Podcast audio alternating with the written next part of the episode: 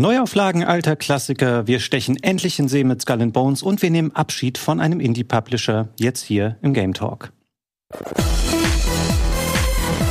Hallo, herzlich willkommen zu einer neuen Folge des Game Talk hier bei Rocket Beans TV. Ich freue mich, dass ihr wieder eingeschaltet habt und ich freue mich, dass sich zwei wunderbare Kollegen hier wieder eingefunden haben für die heutige Folge. Da haben wir einmal den lieben Gregor. Hallo, hallo. Schön, dass ich äh, wieder da sein darf an diesem wunderbaren Dienstagmorgen vor der Nintendo Direct. Endlich diesmal. Ja, das stimmt. Da gehen wir später noch mal kurz drauf ein, was uns da vielleicht erwarten könnte. Und wir haben hier auch den lieben Vitus. Hi, freut mich. Äh, schön, dass ich da sein darf. Ja, schön, dass du ähm, dabei bist. Du hast uns auch eine Menge Spiele für heute mitgebracht. Wir haben nämlich wieder ein super volles Programm für euch vorbereitet. Es erscheinen gerade ähm, viele Spiele, sehr gemischte Spiele, würde ich sagen. Also wir sehen, ich habe es vorhin schon mal gesagt, ähm, Neuauflagen von großen alten Titeln. Es kommen frische neue Spiele raus also da ist eine Menge dabei. Und wir starten mit einem Spiel, was wir letzte Woche euch hier schon angekündigt hatten, weil es da nämlich auch schon eine Demo zu gab. Es ist Mario vs. Donkey Kong für die Nintendo Switch, eine Neuauflage von einem GBA-Spiel. Gregor, du hast es unter anderem gespielt. Wie ist dein Eindruck von der Neuauflage? Ja, nicht so ultra lang bisher, aber das ist genauso eine Art von Spiel, was ich immer wieder mitnehmen werde. Das ist ein typisches Handheld-Game für mich, also mhm. ganz praktisch, dass es jetzt auf der Switch rausgekommen ist. Ich hatte es an anderer Stelle schon mal gesagt, der Vorgänger auf dem Game Boy ist mein persönliches Lieblings-Gameboy-Spiel. Mhm. Ähm, quasi das äh, klassische Donkey Kong-Konzept von Anfang der 80er. Mario muss äh, Level überwinden und dann Sachen einsammeln, ganz nach oben kommen, wie auch immer. Äh, wurde äh, Mitte der 90er für den Game Boy nochmal zu einem ja, 100-Level-Puzzle-Game ausgearbeitet mhm. und das war super. Ne? Also es hatte sehr viele schöne kleine Puzzle-Level, viele Elemente. Mario hatte eine ganz andere Bewegungsfähigkeit. Ich glaube, es mhm. müsste das erste Mal gewesen sein in dem Spiel, wo der so Handstand und Triple Jump und genau. solche Sachen machen konnte. Ähm, also Mario 64 nur wegen dieser Serie funktioniert sie so. Ähm, und das habe ich damals immer sehr, sehr gern mitgenommen. Ähm, die Serie danach hatte ich immer so mit einem Auge mitverfolgt, aber ja. es hatte nicht so den ganz den gleichen Zug bei mir gehabt wie das allererste Spiel. Mario vs. Donkey Kong ist das erste Sequel, wenn ich mich nicht irre, was genau. auf dem Game Boy Advance rausgekommen ist. Und das hatte quasi dieses Konzept fortgeführt. Da natürlich Game Boy Advance typisch so ein ähm, ja, Render-Grafikstil darüber getan und natürlich die berühmt-berüchtigten äh, Minis eingeführt. Ja, stimmt. Wir können gerne mal das Gameplay-Material, unser erstes Video dazu laufen lassen. Da sieht man mal ein bisschen, wie sich dieses Spiel spielt. Es ist, ähm, genau, man hat hier nochmal kurz äh, aus dem Intro den Part. Die Story passt wirklich auf den Bierdeckel. Ähm, Donkey Kong verliebt sich in diese Mini-Mario-Toys, die da vorgestellt werden, ähm, klaut die alle aus der Fabrik und dann verfolgt Mario ihn durch verschiedene Welten. Und ich habe hier mal verschiedene Level zusammengeschnitten aus der zweiten Welt des Spiels. Ich habe bewusst nicht die erste genommen, weil die kennt man schon aus vielen Videos und auch aus der Demo, falls ihr die gespielt habt. Und diese Welten bestehen immer aus sechs konventionellen Leveln. So ein Level ist immer aus zwei Bereichen aufgebaut und danach kommt dann immer noch ein Level, wo man die geretteten Mini-Marios, die man hier sammelt in diesen Leveln dabei hat und die nochmal zu einem Ausgang führen muss und dann kommt es zu einem Bosskampf mit Donkey Kong und wir sehen das schon hier. Im Grunde, ähm, ich habe überlegt, was ich hier als Genre auch angeben würde bei diesem Spiel. Ist das für dich, Gregor, ein Jump'n'Run? Weil ich würde eher sagen, um das zu beantworten, ich sehe das ein bisschen, es ist so ein Geschicklichkeitsspiel mit ein bisschen Rätseleinlagen, aber es ist jetzt nicht typischerweise ein Jump'n'Run schon allein deswegen, weil man ja auch keine, du besiegst ja keine Feinde, indem du auf sie draufspringst, was ja normalerweise typisch äh, Mario Standard wäre. Ja, also ich würde es auch nicht als Jump'n'Run bezeichnen, es hat Jump'n'Run-Element, aber es ist ein Puzzle-Game, eindeutig. Ja. Ne? Also wie du da deine Figuren in einem Puzzlespiel hin und her bewegst, ist natürlich eine Sache für sich. Äh, ein bisschen brauchst du natürlich Geschicklichkeit hier und da, ähm, speziell so Triple Jump und die anderen Sachen, die ich erwähnt habe. Da muss ich mich schon ein bisschen umgewöhnen. Ich habe den Eindruck, also ich hatte auch die Game Boy Advance Fassung noch mal kurz reingetan, da funktioniert es ähnlich, aber das ganz alte auf dem Game Boy hatte noch so eine bisschen andere Steuerung. Äh, das, ähm, ich muss es noch mal ausprobieren, weil ich meine mich zu erinnern, dass du aus dem Lauf in den Handstand konntest, was hier jetzt mittlerweile nicht mehr funktioniert. Ja. Ähm, und das sind so Sachen, an die man sich geschicklichkeitstechnisch gewöhnen muss. Äh, muss aber hauptsächlich geht es eher darum, wenn du nicht weißt, wie der Level zu lösen ist, äh, dann wirst du auch nicht nur mit reinen Jump'n'Run-Skills dann äh, weiterkommen. Genau. Und äh, ja, es ist grundsätzlich alles echt schön aufgebaut, wie hier bei der zweiten Welt sehen, für die Leute, die es als Video gerade schauen, ähm, wie beim Game Boy Original, die haben sich viele Reminiszenzen und Zitate an alte ja. äh, Nintendo-Spiele da überlegt, dass hier eindeutig von ähm, Donkey Kong Jr. so inspiriert mit dem Doppelseil, mhm. wo man hochklettern kann. Und da findet man viel, was man so aus, aus Nostalgie nochmal mit, mit dazu packen kann. Aber das Spiel funktioniert ja auch für sich sehr gut. Genau, wir haben das jetzt schon mal gesehen, auch diese Zweiteilung Aufteilung dieser Level ist immer so, dass in dem ersten Level suchst du quasi nur einen Schlüssel für eine Tür, durch die du dann gehen kannst und dann kommt der zweite Levelabschnitt und an dessen Ende liegt dann immer so ein äh, Mini-Mario in so einer Kapsel rum. Wir sehen ihn hier oben links in der Ecke und du kannst immer noch optional so drei Geschenke einsammeln. Wir sehen da eins bei diesem Nashorn in der Mitte. Das musst du aber nicht machen, aber es ist für Leute, die das Spiel gerne komplettieren wollen und du musst auch immer oben rechts das Zeitlimit im Blick behalten. Das geht in der Regel, hat man da keine Probleme, wenn man nicht gerade irgendwie hängt an einem Rätsel und nicht weiß, wie man das lösen kann, dann ist das ganz gut zu machen. Und ansonsten, genau, du hast es eben schon mal gesagt, diese zweite Welt vor allem, wenn man alte Donkey Kong Spiele kennt, du erkennst da echt viel wieder. Also diese Lianen, wir haben da auch solche kleinen Krokodilgegner oder die Vögel, die langfliegen und diese Eier abwerfen. Da habe ich auch wieder gemerkt, ah, okay, dafür war auch dieser Handstand da, weil du dann quasi immun bist gegen Sachen, die von oben auf dich runterfallen. Mhm. Bei denen hier war ich mir nicht sicher. Gab es diese komischen Klapperäffchen? Sind die auch aus alten Donkey Kong Spielen? Oh, ich weiß es nicht mehr. Es kann irgendein obskures Nintendo Game gegeben haben, was sie dann nochmal zitieren oder ein Spiel Spielzeug, was rausgebracht wurde. Mhm. Nintendo hat ja auch sehr viel Spielzeug früher äh, dann gemacht. Äh, es ist schön aufgefallen, Fabian, du hast natürlich alle Kisten geholt. Natürlich.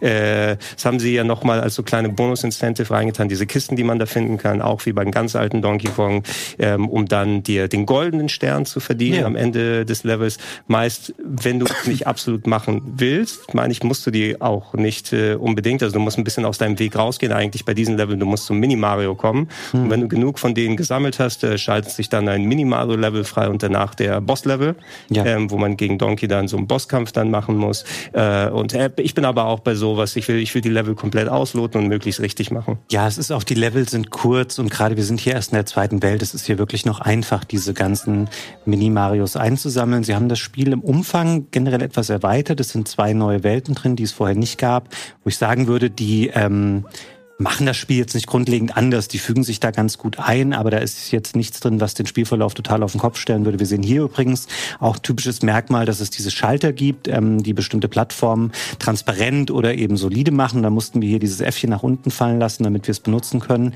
Das ist übrigens was, ähm, ich mag das Spiel wirklich gerne. Also ich bin ein großer Fan des GBA-Originals gewesen. Was ich nicht so gerne daran mag, das haben wir eben auch wieder gehabt, das Spiel gibt dir manchmal so ein bisschen die Geschwindigkeit vor. Also mhm. du musst manchmal einfach darauf warten, okay, die Plattform Plattform ist ganz da hinten, ich stehe aber noch da oder ähm, ich muss warten, bis der Gegner da und dahin gelaufen ist. Ich bin da immer, möchte eigentlich gern in der Bewegung bleiben. Das fand ich im Original schon nicht so gut, aber das ist eben auch Teil des Spielkonzepts, was wir hier haben. Und wir können gerne direkt, liebe Regie, auch nochmal das zweite Video laufen lassen, um da nochmal ähm, die anderen Level zu sehen, die es gibt. Hier, ähm, Gregor, was macht man hier mit diesen Mini-Marios? Genau, die Mini-Marios, die wurden ja gerne mal so mit Lemmings verglichen, wobei ganz genau es nicht. Wenn du die in den anderen Leveln freigeschaltet hast, die folgen Mario automatisch und Ziel ist es bei diesen Leveln, die in diese Spielkiste da oben reinzupacken. Ähm, die Mini-Marios haben so ganz eigene Bewegungsabläufe. Sie können so ein bisschen selber springen, sie folgen Mario immer hin, benutzen zum Beispiel diese Sprungfedern automatisch Du musst dann so machen, den Minimarios einen Weg zu bieten, dass sie ähm, ja durch den Level kommen bis zur Spielkiste und dabei diese Toy-Buchstaben einsammeln. Ähm, was am Anfang, die Anfangslevel, ist es noch alles relativ easy. Mhm. Also es ist einfach nur dem Weg folgen, passiert das automatisch. Später, soweit bin ich jetzt noch nicht und das äh, Originalgame ist zu lange her, um mich konkret daran zu erinnern. Aber ich meine, dass es doch um einiges kniffliger geworden ist. Ja. Ähm, und ja, und bei den Bossen immer mal unterschiedliche Challenges. Es, es hat so einen schönen Vibe, äh, finde ich insgesamt, dass eben so viel dieses äh, klassik alte Nintendo Arcadige so ja. mal mit da ist. Ähm, und was auch das erste Donkey Kong auf dem Game Boy dann so gut gemacht hat, das spürt man, oder von dem, was ich hier nochmal jetzt wieder gespielt habe, spürt man hier so auch, dass immer wieder, es kommt eine neue Gameplay-Idee dazu, eine neue mhm. Art, äh, durch die Level durchzugehen. Nicht nur das Setting, wenn sich das verändert, sondern äh, wie zum Beispiel, ah, jetzt kann ich mich da dran hängen, mit dem Doppeljump kann ich sowas machen und so weiter und so fort. Und ähm, das macht es auch ähm, fun, das immer wieder zu spielen. Ja. Äh, es war so, dass diese Minimarios sind ja zum, zum Hauptaspekt äh, geworden der, der zukünftigen Spiele. Mhm. Und ich meine, dass deshalb viele Leute zum Beispiel die DS-Teile und sowas dann nicht mehr in dem hohen Ansehen gesehen haben, wie die ganze Zeit Games, weil das dann zu viel Minimarios so gut. Genau, und viele mit Stylus hantieren. Wir haben hier jetzt noch mal kurz ähm, zwei neue Features, die hier in der Switch-Version mit drin sind sind. Wir haben eben gesehen, es gibt jetzt so einen Entspannt-Modus. Da kann man eigentlich nicht sterben. Also normalerweise stirbst du bei jedem Treffer im Spiel, aber hier, da kommst du einfach in so eine Bubble rein und kannst dann direkt weiterspielen. Sag ganz ehrlich, macht das nicht, weil das Spiel ist nicht so super fordernd und ihr nehmt euch komplett dann den Anspruch raus. Wenn es für euch anders nicht spielbar ist oder ihr keinen Spaß daran habt, macht das natürlich gerne. Aber ich würde sagen, für jeden, ähm, der die Chance hat, ganz normal ähm, ohne Einschränkungen so einen Jump'n'Run zu spielen und da auch ein bisschen Erfahrung mit hat, der sollte das im normalen Modus spielen ohne äh, diese Hilfe. Und das andere war der Koop-Modus, der noch neu ist. Da kann man quasi einen zweiten Spieler noch dazu nehmen und die Level gemeinsam angehen. Die werden dann auch ein bisschen angepasst. Also sie haben schon versucht, das zu verändern. Ansonsten, es ist natürlich kein, dieses Spiel ist kein Innovationswunder. Du merkst schon, das ist ein 20 Jahre altes Spiel, was ursprünglich auch von einem Handheld kommt. Das macht echt Laune, das hat ein nettes Konzept, aber es ist jetzt kein ähm, Mario Wonder oder auch kein, kein Mario Galaxy, was so die ähm, Freshness der Ideen angeht. Aber es ist ein wirklich schönes ähm, Geschicklichkeits- und Rätselspiel. Ja, ähm, du hast ja schon gesagt, dass da mehr Content nochmal drin ist, als beim Game ja. Advance Spiel nochmal für euch da draußen. Ich persönlich finde das total gerechtfertigt für so eine Art von Spiel, weil ich solche Games mag, aber 50 Euro kostet es. Ne? Das hatte ich ja. nochmal als Feedback mitbekommen, ähm, als ich nochmal ein Video vor einiger Zeit dazu gemacht habe. So typisch, du, du hast bei, bei so Games, die dann nicht gleich den AAA-Anstrich haben, mhm. oh, wie viel Geld soll ich dafür ausgeben oder nicht, muss man sich selbst natürlich dann bewusst sein, wie viel man ausgeben möchte. Die Diskussion hatten wir zuletzt ja auch bei Prince of Persia nochmal, ja. was ein vollkommen wertiges 20 bis 30 Stunden Game ist, aber natürlich die Natur als Metroidvania. Oh, dafür wollt ihr Vollpreis haben. Warum kriegen es die anderen dann hin im Indie-Bereich für 15 bis 20 Euro? Mhm. Eventuell findet ihr alternativ noch gute Puzzlespiele, die es wesentlich günstiger irgendwo anders gibt. In dem Kontext, ich persönlich habe jetzt kein Problem bei Mario vs. Donkey Kong damit, aber sollt ihr im Hinterkopf behalten, dass es 50 Euro sind. Ja, ähm, Vitus, wie ist das bei dir? Kennst du oder kennst du das Originalspiel oder war generell der Game Boy Advance eine Plattform, auf der du mal gespielt hast oder eher äh, später auf anderen Handhelds, wenn überhaupt? Ich habe auf dem Nintendo DS viel gespielt, mhm. aber der Game Boy Advance, da habe ich noch keine Konsole bekommen. Da habe ich tatsächlich, in dem Alter hatte ich schon äh, einen Windows-PC und okay. habe ein bisschen Fußballspiele gespielt, aber da war ich auch super, super klein mhm. und habe das auch noch gar nicht verstanden oder greifen können. Also nee, ich hatte Nintendo DS und dann Super Mario Bros. und Mario Kart. Mhm. Das, das habe ich da gespielt. Aber ich bin auch, ähm, wie man auch im ja, Beans vs. Mario Wonder sieht, ich bin wirklich nicht äh, gut in Jump'n'Runs und auch okay. nicht gut in Rätselspielen. Ähm, das ist einfach nicht so, das ist nicht meins. Aber Du bist, du bist an den einzigen Platz hier gekommen, wo die Leute dich daran beurteilen, wie gut du bei Mario springen kannst. Ne? ja, das, Früher die Eltern immer gesagt, ja, was willst du damit machen dein Leben? Genau das hier. So. Ja, ja. Nee, aber das, das, ist, das ist nicht mein Genre und das ist auch okay so. Das ist voll okay. Ich bin gespannt, wie deine Erfahrungen mit der nächsten Spielereihe aussehen, die wir jetzt hier besprechen. Ich habe mir nämlich erlaubt, die nächste Neuauflage gleich hinten dran zu packen. Die ist am Valentinstag letzte Woche erschienen. Es geht um Tomb Raider 1 bis 3 remastered. Ähm, mhm. musste das erstmal wirklich aus meinem System rauskriegen, dass das ja nichts mehr mit Square Enix zu tun hat. Also man ist es ja immer gewöhnt gewesen, Tomb Raider war Square Enix, beziehungsweise vorher Eidos, ähm, bevor die übernommen wurden von Square Enix. Jetzt ist das quasi, kam das von Aspire direkt. Das ist so ein amerikanisches Studio, was viele Portierungen von Spielen einfach macht und die vertreiben das.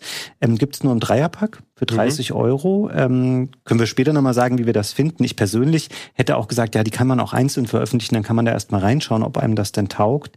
Das haben du und ich auch gespielt, Gregor. Ich frage jetzt mal Vitus ja, aber mal vorher. Was sind denn so deine Tomb Raider-Erfahrungen? Kennst du diese ganz alten Spiele aus den 90ern, beziehungsweise hast du die irgendwann mal nachgeholt aus der Tomb Raider-Reihe? Ähm, ich kenne die Spiele aus den 90ern so gut wie gar nicht. Ich bin ja auch kein 90er-Kind, ich bin ein 2000er-Kind. Mhm. Nachgeholt habe ich die auch nicht. Ähm, wie du sagst, ich habe diese, diese Spiele ab 2007, äh, Tomb Raider Anniversary oder so, da habe ich äh, mal reingeguckt und habe ich auch ein paar Stunden gespielt.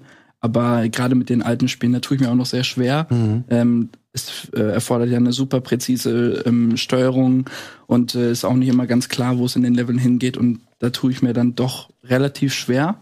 Bin dann aber immer sehr begeistert von Leuten, die das sehr gut können. Also ich gucke mir das gerne an, aber selbst spielen, äh, da bin ich sehr nah an der Verzweiflung jedes Mal fast. Ähm, ging mir teilweise auch ein bisschen so. Also man merkt schon, das sind ähm, Spiele, die aus einer anderen Zeit kommen, auch was so das Entgegenkommen gegenüber dem Spieler angeht. Also du musst dir einfach mehr selber erschließen, du wirst auch mehr bestraft für Fehler. Wie hast du das so wahrgenommen, Gregor? Wir können übrigens gerne mal den Trailer dazu laufen lassen. Da sieht man mal so ein bisschen zusammengefasst, was wir hier eigentlich haben und was da auch Veränderungen dieses Remakes sind. Ähm, wie bist du reingekommen? Ja, also ich bin seit dem allerersten Tomb Raider dabei, wobei ich habe die Anfänge länger und gerne gespielt, sagen wir mal, als jetzt so diese Mittelphase, wo du quasi gefühlt jede Woche neues Tomb Raider hattest. War schon wieder eins, zwei, drei, Last Revelation, schieß mich tot, wie sie alle heißen. Also irgendwann wurde das so ein bisschen zur Massenware.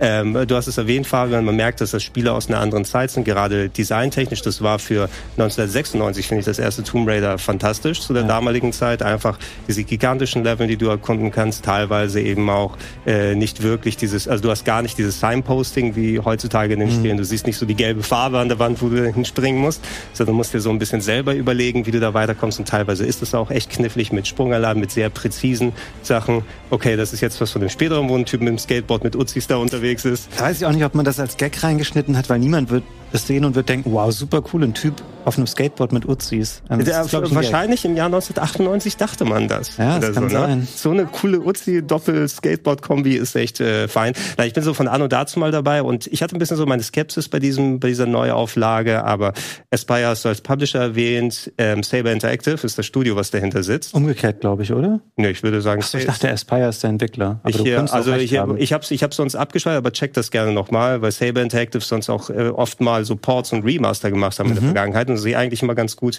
hervorgetan haben, was, was, was sowas angeht. Äh, wir haben ja so einige Studios wie äh, Night Dive zum Beispiel oder Bluepoint, die sich immer so alten Sachen annehmen und dann auf ihre Art dann neu interpretieren.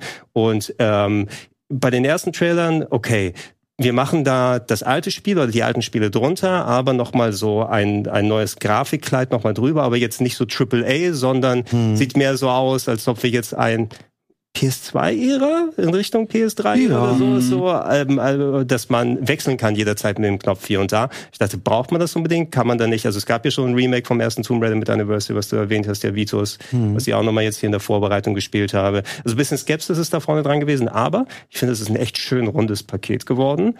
Ähm, ich bin mit dem Preis auch in Ordnung, können wir gleich nochmal hm. drüber reden, weil drei Spiele für 30 Euro insgesamt mit den Add-ons mit dabei, umfangreiche Games, äh, mit allen Länderversionen mit drauf, komplett die deutsche Synchron, alles nochmal mhm. mit drin. Ähm, in der neuen Grafik auch 60 FPS, äh, entgegen der alten Optik, zu der du jederzeit wechseln kannst. Moderne Steuerung wurde nochmal reingetan, wobei ich nicht finde, dass die so gut funktioniert wie die Panzersteuerung. Ah, interessant, da. findest du nicht?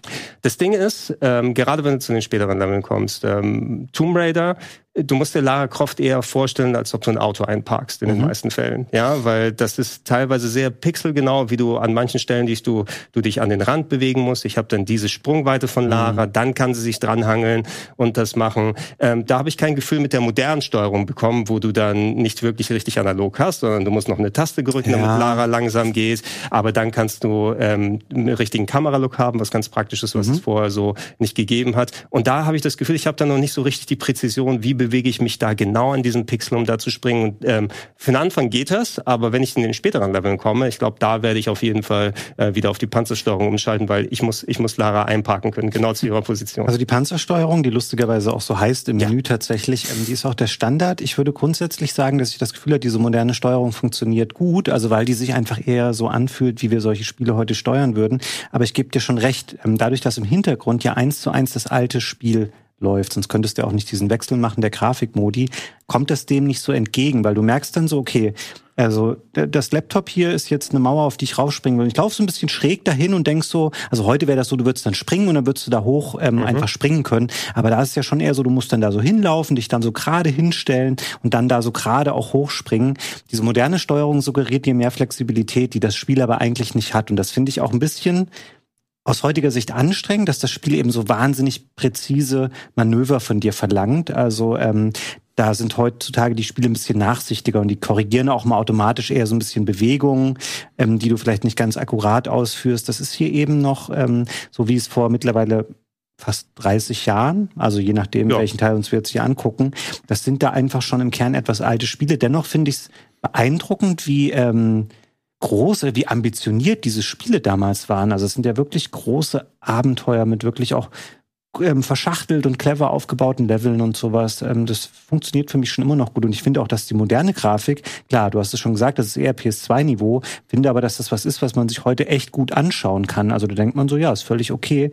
Fand es ein bisschen dunkel hier und da. Ich weiß nicht, ob dir das auch so gegangen ja. ist Mit der neuen Optik ist es dunkler auf ja. jeden Fall. Also ich habe bei manchen Ecken, die benutzen oder wollen das so, weil du oft so in Höhlen unterwegs bist. Lara hat jetzt keine Lampe bei sich, die sie selbst erleuchtet, sondern mhm. die wollen so dann natürlicheres Licht dann wirken lassen. Und da siehst du im Unterschied, ah, wenn dann in der hintersten Ecke, wo ein Item liegt, keine natürliche Lichtquelle ist, dann ist es dementsprechend dunkler. Mhm. Dann wieder stellst du die Helligkeit tue. Ich habe immer einfach zur alten Grafik zurückgewechselt, wo die Kontraste ja. äh, ein bisschen besser sind. Ähm, ich habe den Eindruck, ich habe mir auch die, also ich habe alle Spiele mal reingeschaut.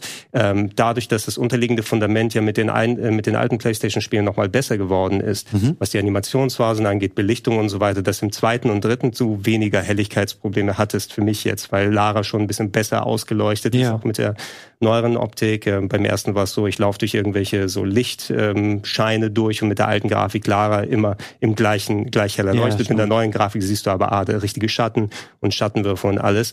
Ähm, muss man sich selbst entscheiden, auf welche, auf welche Art man steht oder nicht. Äh, letzten Endes, ich weiß nicht, ob jemand ein komplett neuer Fan werden wird. Ich werde mich im Retro-Club noch in aller Ausführlichkeit damit nochmal beschäftigen. Mhm.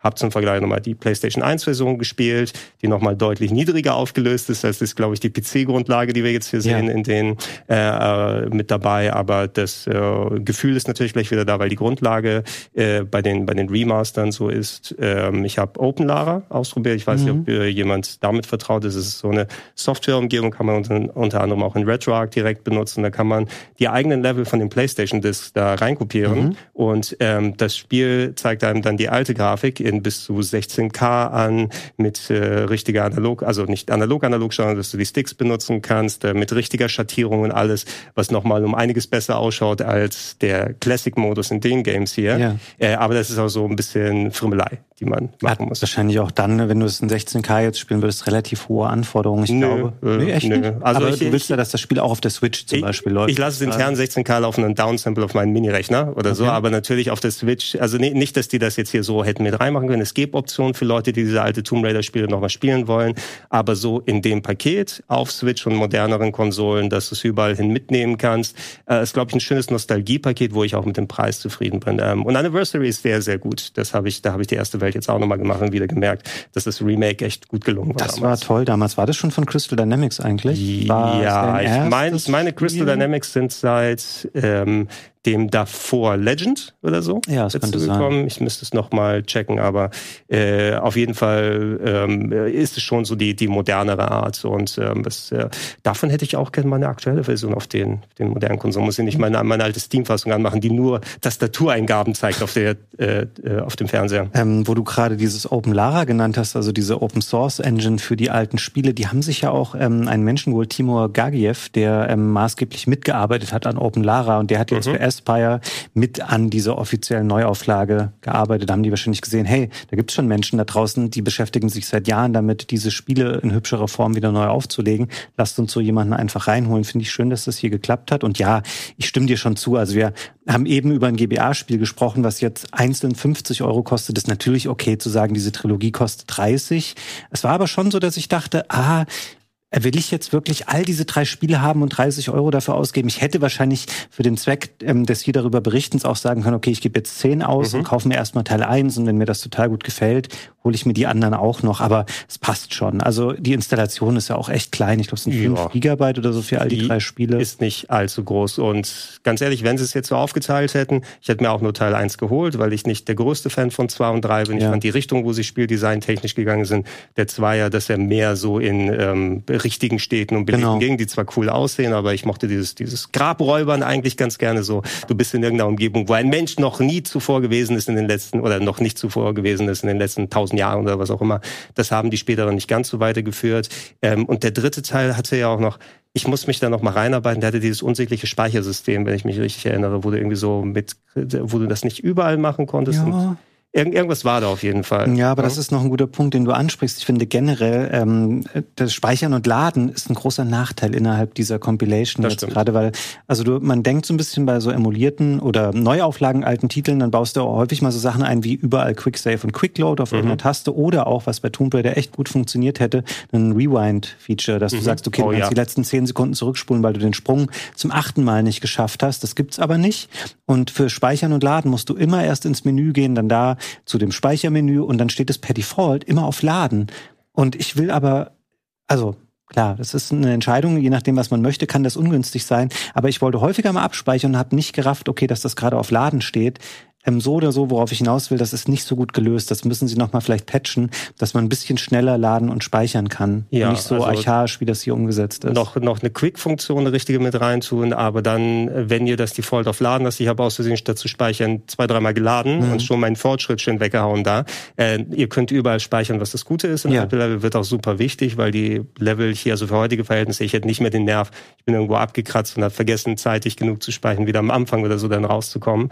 Ähm, dass da eine Sicherheitsabfrage nach dem Laden ist. Möchtest du wirklich diesen Spielstand ja, laden oder so? Nein, du machst das Menü auf, drückst den Button, pupp, bin ich wieder äh, 15 Minuten vorher. Gut, da würden wir auch wieder merken, das ist die eigene dass, Dummheit. dass man dann noch einmal mehr klicken muss, wenn da eine Sicherheitsabfrage wäre. Generell müsste das klarer irgendwie erkennbar sein, ähm, dass ich jetzt ja, Laden oder Klar, ja, dass ich hier gerade im Laden- oder Speichermenü bin, ist aber eine Kleinigkeit. Ich glaube, ansonsten sind Gregor und ich uns hier einig. Das ist eine schöne Neuauflage. Ähm, das passt so, wenn man da mal reingucken will aus historischem Interesse oder weil man die Spiele einfach ähm, liebt, weil man sie früher schon gespielt hat, macht man hier, glaube ich, nichts verkehrt. Hast du die Aufrufe von den Resident Evil Fans gesehen? Wir wollen auch sowas? Oh, Hast du ein bisschen durchs Internet gegangen?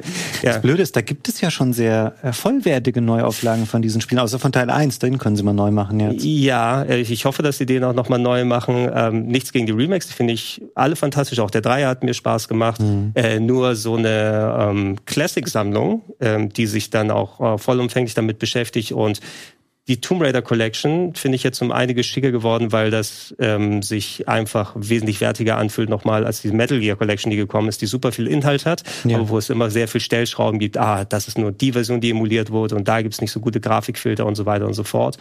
Ähm, dass der Aufwand auch mal mit diesen alten klassischen Spielen gemacht, nur weil es die Remakes gibt, ähm, äh, muss man ja nicht Resident Evil 1 bis 3 vergessen von der PlayStation 1. Wo es schwieriger mhm. wird, du hast natürlich immer noch bei den Games mit vorgerenderten Hintergründen, kannst du ein bisschen weniger machen machen, außer AI-Upscaling, ähm, wenn du nicht mehr die Originalassets hast, als bei einem polygonalen Spiel wie bei Tomb Raider. Da kannst du mal sagen, okay, wir haben die Geometrie, machen wir neue Texturen drüber. Mhm. Bei Resident Evil müsstest du schon sagen, wir machen da vielleicht neue Hintergründe, die ungefähr so sind wie die alten. Ja. Und dann bist du schon bei Resident Evil 1 Remake auf dem Gamecube. Genau, dann hast du gleich wieder, wieder richtig viel Arbeit, ähm, die du da reinstecken musst. Ich glaube eher, dass wir nochmal eine Neuauflage von Teil 1 sehen. Also nach dem GameCube Remake, was aber mittlerweile einfach auch echt schon alles, können sie das mal neu machen ja. auf dem Niveau von 2 und drei. Und ich glaube, damit können wir Tomb Raider auch abschließen, weil ich möchte auch, dass Vitus jetzt endlich mal zu Wort kommt. Wir sind durch mit unserem alten Käse jetzt hier. Ja, die, die, alten Männer haben gesprochen. Jetzt darfst ja, du uns was zum aktuellen Spiel erzählen. Das erscheint am 22. Ähm, es ist genau. Pacific Drive und wir können, glaube ich, gleich mal den ersten Trailer laufen lassen. Das ist nur der Release-Day-Trailer, bevor wir dann noch ein bisschen mehr Gameplay haben. Das hast nur du jetzt tatsächlich hier gespielt. Ähm, du musst mir, glaube ich, dieses Konzept gut verkaufen, weil ich immer gedacht, hä, ist irgendwie ein Horror-Survival-Spiel mit einem mhm. Auto. Was haben wir hier vor uns? Ähm, ja, wenn ich das jetzt in so Worten verpacken müsste, dann ist das ein Mix aus einem Survival-Spiel mit Craft-Elementen, man hat Roguelite-Elemente und das ist dann alles so ein bisschen verwurstet in einem Spiel, das äh, spielt auf der Olympic-Halbinsel in Amerika. Das gibt's wirklich. Ähm, die ist im Staat Washington im Nordwesten. Mhm.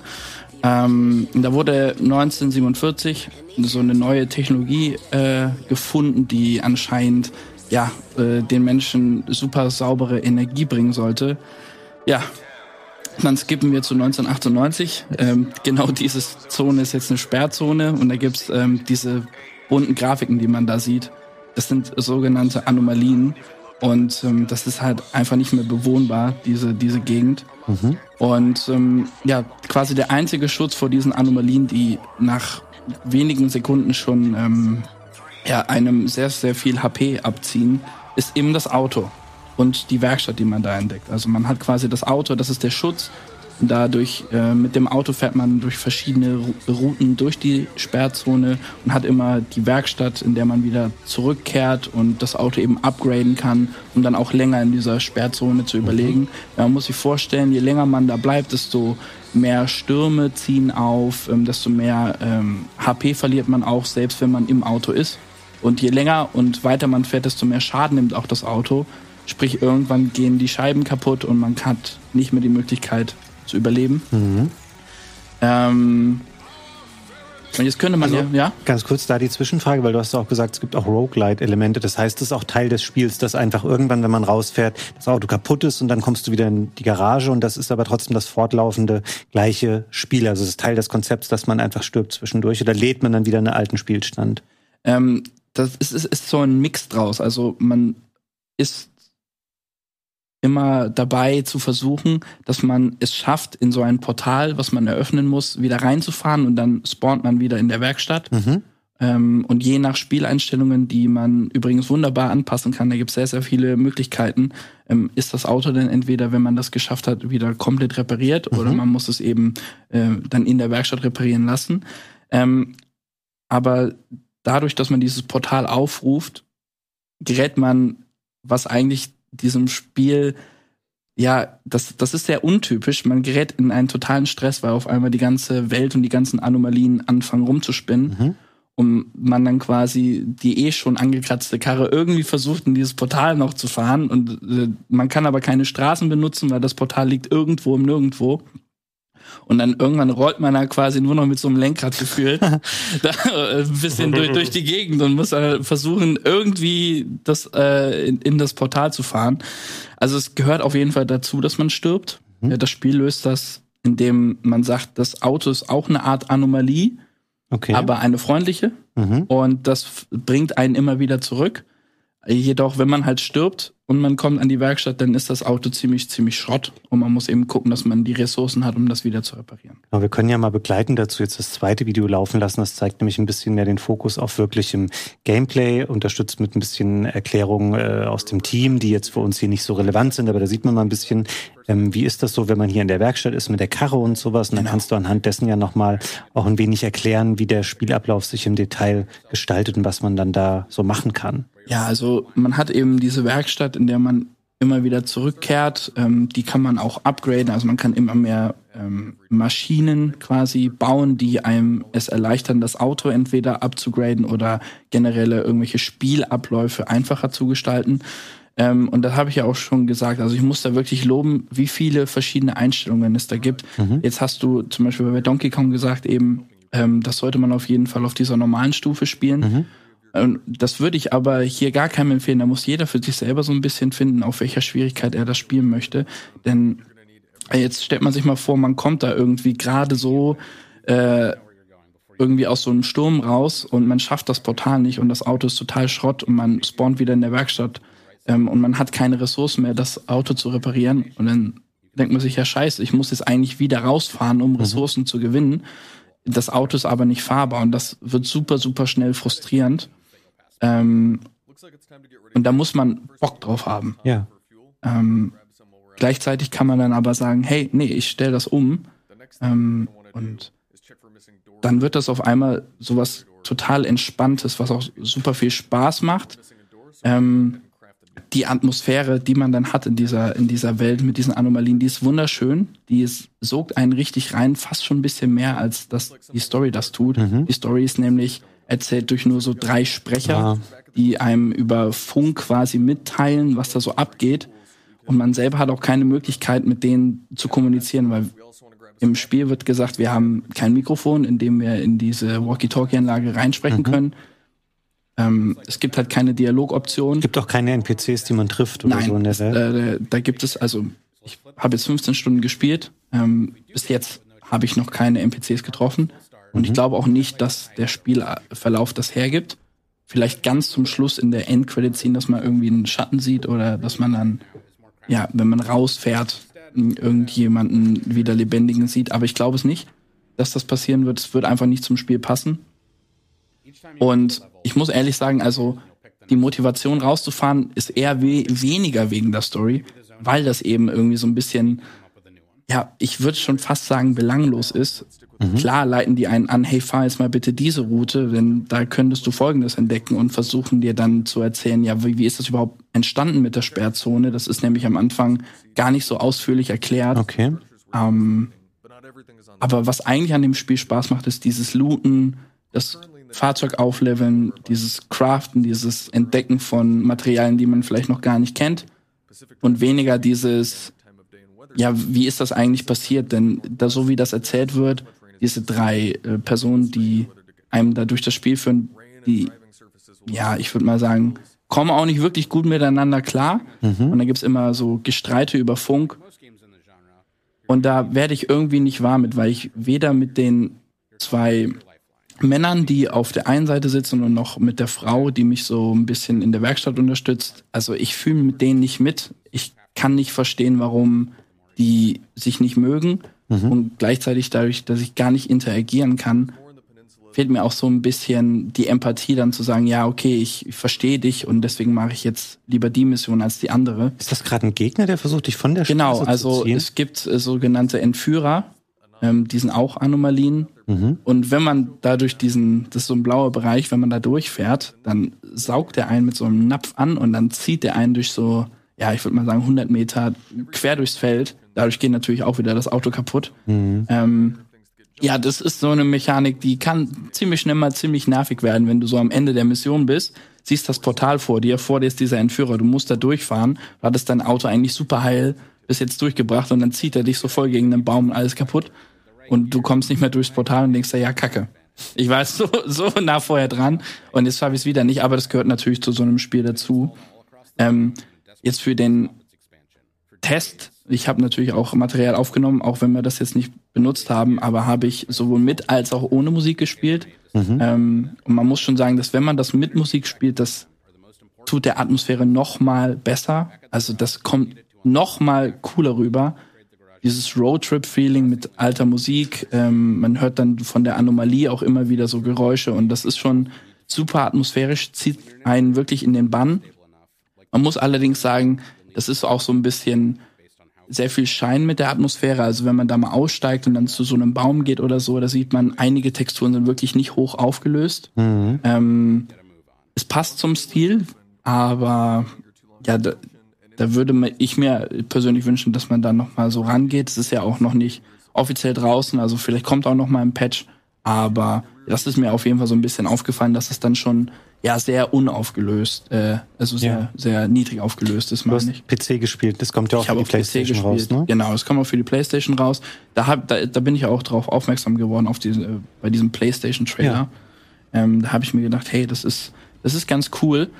Ähm, also ich kann das auf jeden Fall empfehlen. Wo ich so ein bisschen Probleme hatte, war manchmal dieser Mix aus, okay, ich möchte jetzt entspannt looten und alle Ressourcen sammeln, um das Auto abzugraden. Mhm. Und gleichzeitig dieser Stress, der einfach aufzieht, wenn man länger als 10, 15, 20 Minuten in dieser Sperrzone ist, weil einfach viel mehr Stürme kommen, du hast viel mehr Gegner, also auf einmal hast du diese Entführer, mhm. die öfter auftauchen oder irgendwie ähm, Hindernisse auf der Fahrbahn, man kann nicht langfahren und dann fährt man wieder über irgendwelche Steine und die Reifen gehen wieder kaputt. Also es ist so ein bisschen so ein großer Kontrast zwischen, hey, ich möchte jetzt eigentlich mein Auto upgraden, ich möchte mir, oder wie man jetzt hier auch gerade in diesem Menü sieht, ich möchte mir äh, Materialien für diese ähm, ja, Werkband, äh, Werkbank ähm, sammeln und da möchte ich irgendwas was craften, was mir, was mir gut tut.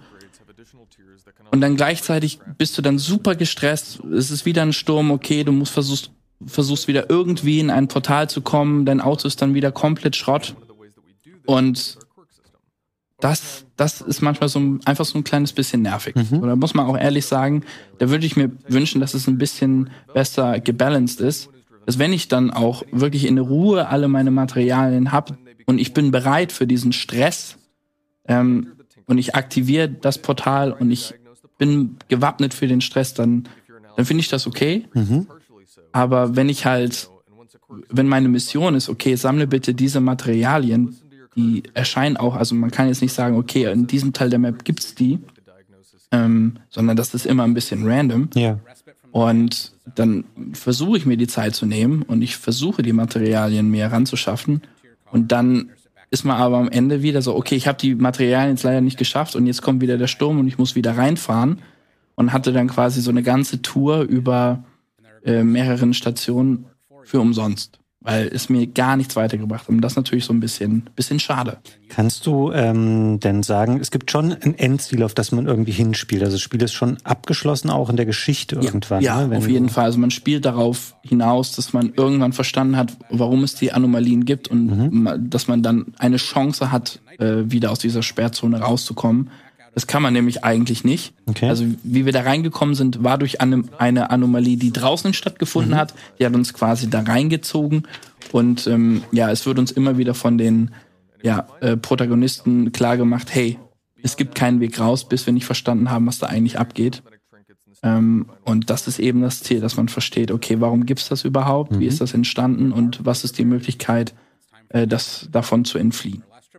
Cool. Ähm, Ja. Vielen Dank dir, Vitus, für die umfangreichen Eindrücke. Gregor, hast du noch irgendwelche Fragen oder Anmerkungen zu dem Spiel? Ich glaube, du willst es ja zumindest auch noch spielen. Ne? Ja, jetzt gerne auch übers Wochenende gespielt, aber leider gar keine Zeit gehabt. Ähm, hört sich ein kleines bisschen ernüchternd an, muss ich sagen. Ich bin nicht der allergrößte Roguelike-Fan. Ähm, also ab und zu, wenn ich so das Konzept mitnehmen kann und ähm, so das Setting und die Idee hier finde ich super cool mit dem Auto und der unwirtlichen Welt und diesen ganzen übernatürlichen Elementen, die dabei sind.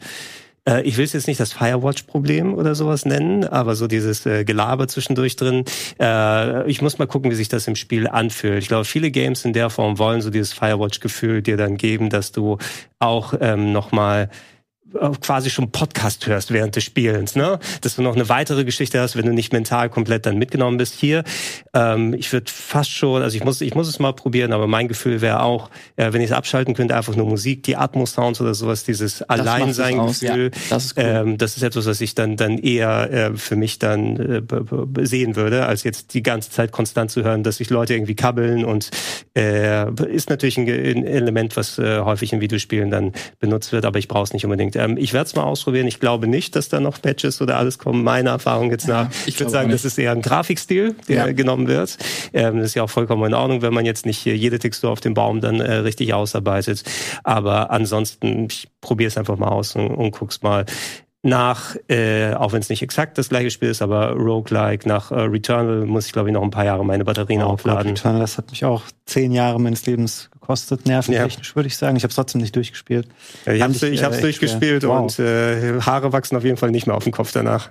Ja, aber okay. mein, also Fazit, ich würde das schon Leuten an den, ans Herz legen, die sagen, ich loot gern, ich fahre Ja. gern Auto in Videospielen. Ähm, aber wenn ihr jetzt das Material gesehen habt oder auch wisst, ey, ich fahre eigentlich überhaupt nicht gerne Auto in Videospielen und looten und Stress und dieses Podcast-Feeling, wie Gregor schon gesagt hat, das ist nichts für mich, Mhm. dann würde ich sagen, lasst die Finger davon. Aber das macht auf jeden Fall Spaß und das zieht einen auch in den Bann. Wie gesagt, es hatte diese paar Macken, die ich Ja. aufgezählt habe, aber ja, Empfehlung kann man vorsichtig aussprechen. Alright, vielen Dank dir, Vitus, für die Eindrücke zu Pacific Drive. Ähm, ich würde sagen, wir schnaufen jetzt hier einmal gleich äh, kurz durch, weil wir haben noch eine ganze Menge weitere Spiele auf dem Zettel. Ich entlasse euch in diese Pause mit einem kleinen Shopping-Tipp, nämlich ab dem 21. gibt es bei RKTBNS einen neuen Legacy-Drop. Ähm, wenn ihr Bock habt auf neue Klamotten von RKTBNS, schaut da gerne mal vorbei. Die Infos seht ihr unten rechts hier in der Ecke. Da, ja, guckt gerne mal rein und ansonsten sehen wir uns hier gleich wieder mit Gesprächen über weitere schöne Videospielthemen. Hallo, herzlich willkommen zurück hier zum äh, Game Talk und wir kommen jetzt zu einem Spiel. Das ist so ein bisschen so eine Mischung aus dem, was wir heute bisher hatten, nicht unbedingt inhaltlich, sondern im Hinblick darauf Klassiker und ähm, neues Spiel. Es geht nämlich um Outcast New Beginning. Und ähm, die Älteren unter euch erinnern sich vielleicht noch daran, Outcast. Teil 1 war ein Spiel 1999, äh, was berühmt war für seine Voxel-Grafik. Dann gab es davon mal eine Neuauflage. Und das wir hier sehen, ist der Trailer zum jetzt kommenden Outcast A New Beginning, wo man irgendwann mal im Lauf der Entwicklung die zwei aus dem Titel gestrichen hat. Ich weiß nicht genau warum. Das ist aber quasi das Sequel zu dem Klassiker Outcast und es gibt jetzt eine Demo für den PC, gab es die im Rahmen des Steam Next Fest, die gibt es jetzt auch für Konsolen und wir haben uns diese Demo einmal angeschaut. Ich merke schon, Gregor, brennt es unter den Nägeln. So. Also für mich, ich sage es ganz kurz, Outcast war ein besonderes Spiel damals, weil das diesen tollen Look und diese einzigartige Atmosphäre hatte. Ging dir vielleicht auch ein bisschen? Ja, ja. Also ich habe die Demo auch schon runtergeladen, ähm, leider nicht die Zeit bisher dafür gehabt, aber im Grunde warten als wartet man als Fan vom ersten Outcast, wenn man es damals gespielt hat, würde ich mich auch dazu zählen. Ähm, seit über 20 Jahren darauf, nach, seitdem die, die ersten Bilder von den gecancelten PS2-Versionen gekommen sind damals. Die, ich weiß nicht, ob es exakt jetzt das gleiche Spiel ist oder das gleiche Konzept, ob ihr wir oder die gesagt haben, oh, wir haben jetzt die Lizenz, lasst uns mal jetzt Outcast 2 machen. Mhm. Ähm, ich hatte damals relativ frisch meinen PC und äh, zwar auch eine vernünftige Grafikkarte, so eine, eine richtig durchgebaute Voodoo 3. Die brachte, glaube ich, bei dem Spiel gar nichts. Die brachte nichts, genau, ja. weil das war eines der Spiele, das dann durch, durch die Voxel-Grafik, wie sie aufgebaut war, hauptsächlich auf, auf Hardware, auf, auf CPU-Leistung ja. gegangen ist und das hatte diesen ganz eigenständigen Stil. Wenn man sich heutzutage anguckt und kann man, läuft auch ganz normal auf Windows äh, immer noch, es sieht aus, als ob du dann fast gar keine Texturen hast. Es ist alles mhm. irgendwie so ein äh, bergiger so, Matsch. So Wackelpudding gebaut. So Wackelpudding, wo du da unterwegs bist, aber das ist etwas, was du selbst auf ähm, deinen Rechner mit keiner guten Grafikkarte damals hast gut laufen lassen. Es hatte diesen eigenständigen Look. So, ja, glaube ich, wie hieß der? Cutter Slate? Ja, genau. Ja, mit der Bruce Willis Stimme, also Manfred Lehmann, muss es gewesen sein in Deutsch, mhm. ne, der so markant ihm die, das Voice Acting gegeben hat. Genau. Und das, das hatte so ein schönes Sandbox, fast schon Open World, kann man sagen, aber so, so erkunden auf einem Alien-Planeten, sich mit Alien-Völkern austauschen, so Sci-Fi-Action machen. Das hat mir sehr viel Fun gemacht, weiß ich noch auf dem PC. Ja, wir können mal ähm, das zweite Video jetzt laufen lassen. Ich habe nämlich mal aus dieser Demo hier verschiedene Sachen zusammengeschnitten. Die Demo besteht aus drei Teilen. Es gibt einen Explorationspart, einen Kampfpart und einen Storypart. Und wir starten mit dem Explorationspart. Den kann man zweimal spielen, jeweils 20 Minuten. Ähm, diesen Auftakt hier, ich habe das Gefühl, den sehen wir mittlerweile sehr, sehr oft. Mhm. Man steht irgendwo, springt dann runter und macht so einen Gleitflug in die Welt rein. Und da wissen wir eigentlich auch schon so ein bisschen, was für eine Art ähm, Spiel erwartet uns hier, weil dieser Explorationspart, da sind wir in der offenen Welt unterwegs und werden relativ schnell auch in die ersten Kämpfe verwickelt. Und wir sind wieder ähm, Cutter Slate, den hast du eben schon angesprochen, das ist die Figur, die wir hier sehen, ist nicht mehr von Manfred Lehmann gesprochen. Ich habe mal nachgeschaut, Manfred Lehmann ist jetzt, glaube ich, so um die 80 und es ist eine neue Stimme. Ähm, Thorsten Münchow heißt der Mensch, der aber sehr ähnlich klingt. Also er bringt das sehr rüber, diesen markanten Stil. Ähm, wichtiges ähm, Merkmal des Spiels bei der Bewegung durch die Open World ist das Jetpack, das man hat, was ich eigentlich ziemlich cool finde. Ist ziemlich gut, ja. Und ansonsten war mein erster Eindruck so, ähm, als ich in der Open World hier unterwegs war für diesen Explorationspart, hm, kommt mir schon vor wie so ein typisches Open-World-Action-Spiel. Also guckst du auf die Karte, siehst du, okay, da ist eine Monsterhöhle, geh da mal hin, ähm, da ist eine Basis, da kannst du dies und das machen. Ein Banditenlager? Ähm, ja, das ist jetzt ähm, böswillig, wie du das sagst, aber so ein bisschen in der Art. Und auch, wir sehen es auch an der Art und Weise, wie hier die Trefferpunkte bei den Gegnern angezeigt werden. Ähm, das orientiert sich schon stark an dem, was mittlerweile so ein ähm, Shooter-Action-Spiel in offenen Welten einfach etabliert ist. Also es ist natürlich die Spielwelt, die wir aus dem ersten Teil kennen, Adelpha, aber ähm, ich hatte das Gefühl, der Schwerpunkt der Demo zumindest liegt schon sehr auf Action. Wir sind hier jetzt schon im, da habe ich dann mal diesen Kampfpart ausprobiert, der eigentlich sehr ähnlich ist zu dem, was dir in der Demo als Explorationspart verkauft wird, nur dass man auf eine große Basis beschränkt ist. Und hier wird es wirklich sehr, sehr actionlastig. Also du hast wirklich einen Kampf nach dem anderen gegen echt viele Gegner teilweise auch. Das funktioniert an sich gut. Also du hast hier ähm, zwei Standardwaffen gehabt. Wir sehen das unten rechts, so eine kleinere Handwumme und eine etwas stärkere, größere Waffe, mit der wir hier um uns ballern. Du hast unten links deine typischen Sachen wie ähm, Heil-Items und sowas, die du benutzen kannst, um deine Energie aufzufüllen, die man oben links sieht. Und da siehst du auch quasi ähm, die äh, Jetpack-Energie, die du hast. Und du wirst wirklich sehr massiv hier angegriffen. Und es geht darum, verschiedene Generatoren lahmzulegen. Hab gedacht, ja, alles irgendwie nett, aber ähm, mir hat so ein bisschen das Besondere gefehlt dessen, was für mich damals auch Outcast war. Da habe ich ein bisschen auf diesen Story-Part der Demo gehofft. Da ist man im Wesentlichen einem Dorf unterwegs und quatscht mit ein paar Leuten, die einem ähm, Quests geben. Da habe ich gedacht, ja, das ähm, erinnert mich eher an den ersten Teil, aber ich finde, dass man in den Nahaufnahmen sieht, mh, hm, das ist nicht so ganz Triple-A-Niveau. Also ich weiß, bin ich der Einzige, der denkt, die Gesichter sehen irgendwie seltsam aus, der Leute? Nee, das ist schon, schaut schon seltsam aus, ja. Das ist also, ich hätte jetzt auch nicht AAA erwartet und ich glaube auch nicht, dass das Spiel unbedingt dann das äh, mitnehmen muss. Es sieht schon hässlich aus. Ja. Ich, ich musste gerade die ganze Zeit auch so ein bisschen denken, äh, ich weiß nicht, ob äh, ihr ähm, das Avatar-Spiel jetzt gezockt habt, was vor ein paar Monaten rausgekommen um, ist. Frontiers of Pandora. Äh, genau, was äh, natürlich nicht exakt der gleiche Ansatz ist hier, aber das hatte eine enorm bunte Sandbox, ne, mhm. wo du auf Pandora dann unterwegs gewesen bist, gerade bei den Farben und der Kreativität ist noch ein ganz anderes Budget, was da reingegangen ist, hat eine, eine glaub, glaubhaftere Welt geschaffen. Da ist natürlich diesen ganzen Avatar-Überbau, der jetzt nicht unbedingt einhergeht mit der Outcast-Welt. Das Jetpack hier finde ich ziemlich cool, mhm. muss ich sagen. Und ich habe auch schon Bock, der Nostalgie wegen das zu spielen. Ich weiß nicht, wenn ich gar keine Verbindung zu Outcast aus meiner Vergangenheit hätte, äh, hätte es für mich, außer ich kann mit dem Jetpack, Jetpack rumfliegen, nichts Besonderes, muss ich sagen. Ne? Ja. Weil du, du hast es schon gesagt, Fabian, da ist so viel mit dabei, was man schon x-fach gesehen hat. Mhm. In aufwendiger, in teurer, besser will ich jetzt nicht sagen, weil ich das Spiel jetzt noch nicht gespielt habe. Vielleicht macht es ja in dem Zusammenschluss mhm. Fun.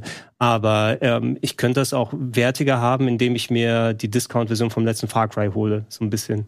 Ja, gutes so, so, so gefühlt, ne, wenn ich so dieses Sandbox-Erlebnis haben möchte. Man kann sich übrigens auch gerade sehr günstig das Remake vom ersten Teil holen. Ähm, das habe ich gesehen. Ich weiß nicht, wie lange das gültig ist, aber das gibt es im PSN für zwei Euro. Oh, ähm, Outcast, gut. ich glaube, Second Contact hieß das Remake. Ähm, kann man auf PlayStation spielen, wahrscheinlich auf anderen Plattformen auch billig zu haben. Das in New Beginning, der zweite Teil, den ihr gerade gesehen habt, kommt am 15. März für PC, PlayStation, Xbox. Um das nochmal zu sagen, ich hatte mit dieser Demo schon Fun. Ich habe aber gedacht, okay, es ist was, was ich sehr, sehr gut kenne. Und man hätte vielleicht eher versuchen sollen, eine große Demo zu bauen, vielleicht eine Dreiviertelstunde lang, wo man eher so zusammenhängt, okay, du bist in einem Dorf, hast ein bisschen Story, kriegst eine Quest, machst die dann als diese Versatzstücke zu machen, die sehr starken Action-Fokus hatten, plus dann eben so Dialogpassagen, die für sich alleinstehend nicht gut funktioniert haben und auch nicht so gut aussehen. Dennoch, Spiel kann schon was werden. Wir gucken dann sicherlich noch mal in ein paar Wochen rein. Jetzt überlege ich gerade, heute ist der 20. Februar, etwa in einem Monat kommt das Spiel raus. Und dann kriegt das von uns natürlich nochmal seine Chance, wenn ihr euch selber einen Eindruck machen wollt. Demo ist jetzt für alle Systeme erhältlich, für die das Spiel kommen wird. Und damit können wir auch ähm, zum nächsten Thema weiterspringen. Und es ist eine Premiere, glaube ich, im Game Talk. Also nicht, dass wir dieses Spiel besprechen, aber es ist, glaube ich, das erste ähm, 4A-Spiel, was jemals hier im Game Talk besprochen wird, wenn wir Yves Primo Arsch, dürfen. Arsch, Arsch, Arsch. Das hast du jetzt gesagt. Da habe ich erst überlegt, ob das heute mein Cold Opener ist. Dann habe ich gedacht, nein, ist zu sehr Gregor-Style. Dann habe ich einen anderen gemacht. Danke. Ähm, nein, ich habe es bisher nicht gespielt. Vielleicht ist ja A, Triple A, so geil. Vitus hat mich erst daran erinnert. Von ihm habe ich auch diese Info. Der hat das tatsächlich gesagt und das ist ein 4A-Spiel, ja. richtig? Ja. Und da ist, ist, es das wirklich, Vitus? Ähm, du bist hier der Experte, was ähm, Skull and Bones angeht. Wir sehen hier den Launch-Trailer übrigens dazu. Das ist jetzt seit zehn Jahren in Entwicklung und ich muss ganz ehrlich sagen, Ubisoft, euer Ernst? What the fuck? Das soll ein Quadruple A-Spiel sein. Das ist, wenn dann äh, vier von zehn waren so jetzt. Ja, also eher so, eher so eine, so eine vier von zehn oder so Alter, hör mir bitte auf, das als äh, auch nur ein AAA-Game zu verkaufen. Ähm, um einfach mal das Fazit so ein ganz kleines bisschen vorwegzugreifen. Ich glaube, das Spiel wäre cool gewesen als Shadow Drop free to play. Hm. Das wäre, ich glaube, das, das wäre cool. Das wär cool wenn, wenn, wir nie vorher was, richtig, richtiger Shadow Drop, noch nie was davon gehört ja, und noch nie was davon wir haben gehört. ein paar Jahre daran entwickelt, ja. das, zack, wir brauchen DLCs, ja, das hier. Zock, genau. Das, okay. das wäre richtig, richtig gut gewesen.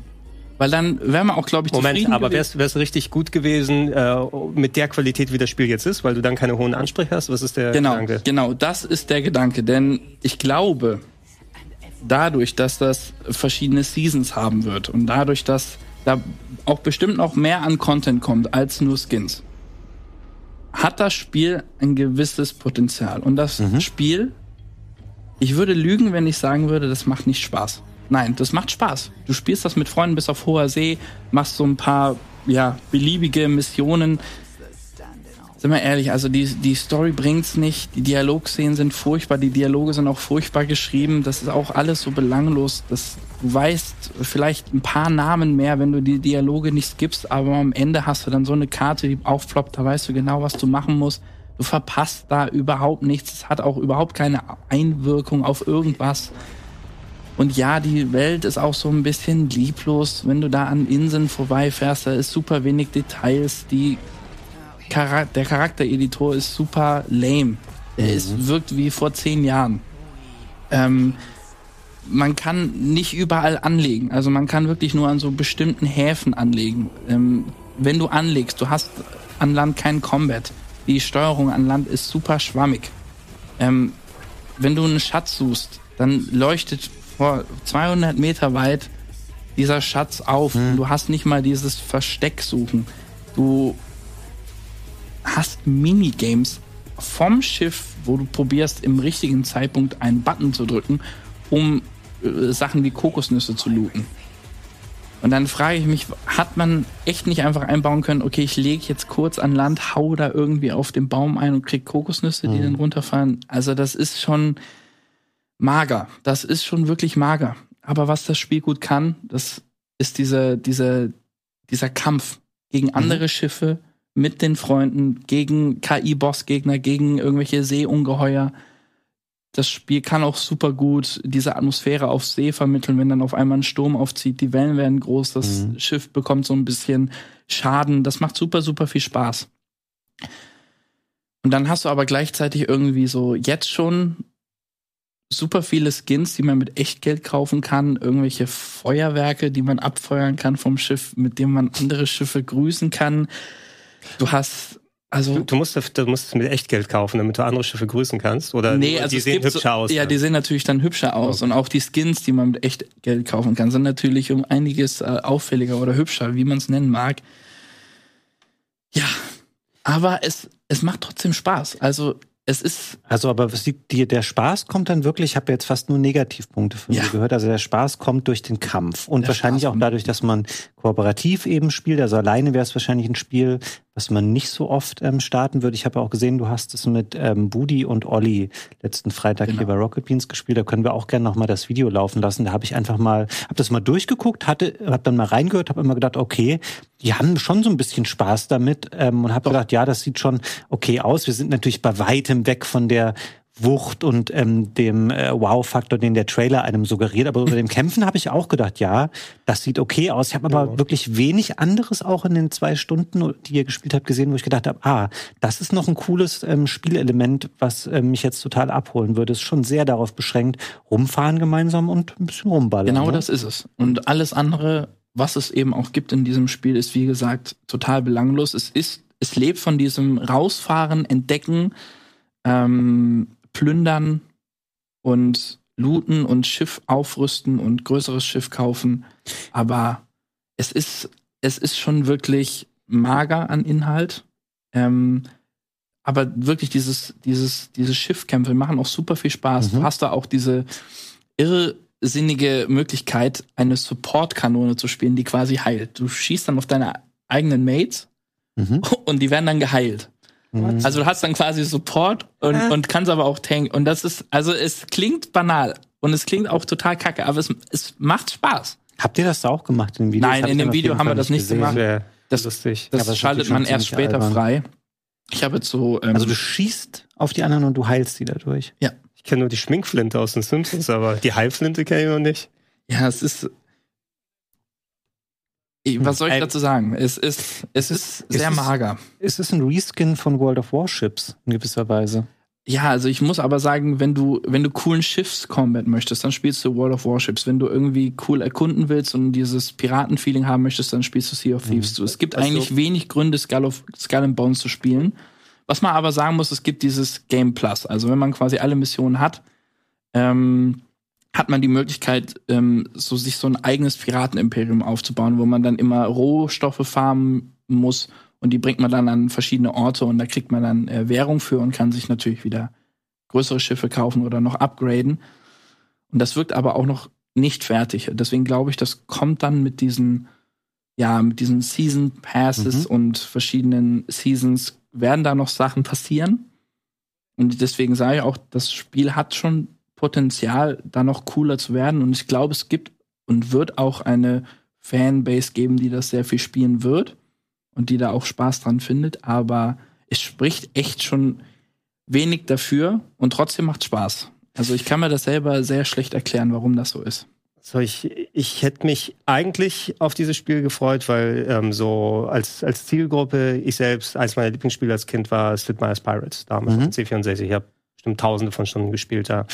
Ähm, und äh, wenn ich mich nicht irre, dieses, dieses Skull and Bones Gedanke oder sowas, ähm, vor, mittlerweile ist ja auch schon zehn plus Jahre her, Assassin's Creed Black Flag ist rausgekommen, mhm. das hatte diese Schiffskampf-Parts äh, gehabt und bei denen habe ich mich sehr stark eben an dieses Sid Meier's Pirates Gefühl erinnert, gefühlt, oh, das ist cool, ne, das sind diese großen Schiffskämpfe, natürlich nur ein kleiner Teil von dem Assassin's Creed Spiel, aber das soll ja angeblich dann die, so die, die Idee gewesen sein, was wäre das, wenn man das als eigenes Spiel ausgliedert. Das ist jetzt in diese Multiplayer-Nummer Sea of Thieves in die Richtung Richtung so ein bisschen, wobei Sea of Thieves natürlich dann auch parallel entstanden ist. Mhm. Das Skull Bones über vielen Jahre kann man also nicht sagen, dass da sich groß was abgeguckt wurde zwischendurch immer wieder. ist aber leider null, was mich dann so konkret anspricht. Dass, dass das die Learnings äh, gewesen sind, wo die Leute gesagt haben, wir mochten Assassin's Creed und Schiffskämpfe so sehr. Lass uns mal gucken, wie wir was komplett anderes machen, ohne andere Geld versenken damit. Ja, Mir nicht ganz in den Kopf. Mir kommt auch nicht in, ganz in den Kopf, wieso man nicht einbaut, dass man irgendwie wenigstens auf seinem Schiff ein bisschen gehen kann oder dass man irgendwie verschiedene Rollen im Schiff selber verteilen kann, die dann beispielsweise irgendeinen Buff geben würden. Also man äh, sagt, okay, du bist mein Kommandeur und Kommandeur X gibt mhm. dir mehr Geschwindigkeit oder Gibt's äh, keine Buffkanone oder so, so möchte ich dann anschließen? Ja. also so, bei, bei Persona schießt ja auch in den Kopf. Also es ist ja, also überall wird mit auf Leute geballert zum Heilen. Ja, es also es, es, es hat so viel Potenzial und es verschenkt es einfach komplett. Mhm. Und auch diese, diese Questgeber, es gibt so zwei Hauptquestgeber. Das ist einmal äh, Skurlock und Rama. Ähm, und du hast auch so zwei Haupt, ja, ich würde mal sagen, Piratenverstecke. Das mhm. ist einmal da, wo man direkt spawnt, ich glaube, Sand irgendwas. Und dann auch noch im, im Nordosten äh, ziemlich so, das ist dann eher die indische Seite äh, der Map. Und auch das ist, ist komplett belanglos. Also wenn man sich da auch mal Dialoge anguckt, also das ist also da schaue ich mir lieber drei Stunden lang einen Tatort an und sage, hey, das ist, das ist klasse. klasse inszeniert dagegen. Ähm, Till Schweiger ist Jack Sparrow. Selbst, also ich schaue mir auch lieber einen Till Schweiger-Film an, Leute. Uh, das, also das ist, ist wirklich, Urteil, das ist wirklich, wirklich hart. Und trotzdem, wenn mich jetzt Olli oder Budi nochmal anschreiben, hey, hast du Bock auf Sky and Bones? Ich glaube, ich würde nicht Nein sagen, weil dieses gemeinsam rausfahren und Schiffe versenken, es macht Spaß. Ich hatte das Gefühl, Olli hat es auch gut gefallen, besser ja. als Budi, ne? Ja, also Budi hatte nicht so viel Spaß, aber der, dem war es ein bisschen zu lame, mhm. zu langweilig. Kann ich auch verstehen. Es ist auch wirklich ein bisschen lame. Aber je, ich glaube, je, je weiter man in diesem Spiel ist, und wenn man dann jetzt auch, ähm, so wie ich, dann irgendwann dazu kommt, sich dieses eigene Imperium aufzubauen, man hat dann äh, geile Schiffe und alle Waffen und dann ist das auch irgendwie cool. Mhm.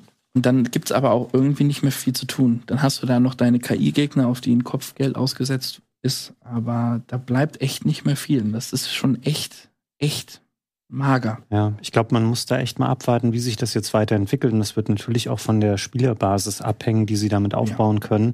Ich habe eben noch mal, während ihr euch unterhalten habt, versucht, meine eigenen Gedanken zu validieren, dass es ein bisschen ist wie World of Warships. Dann habe ich einen Artikel von der PC Games gefunden, da schrieben die Skull and Bones World of Warships mit Piraten. Und der Artikel ist von 2017.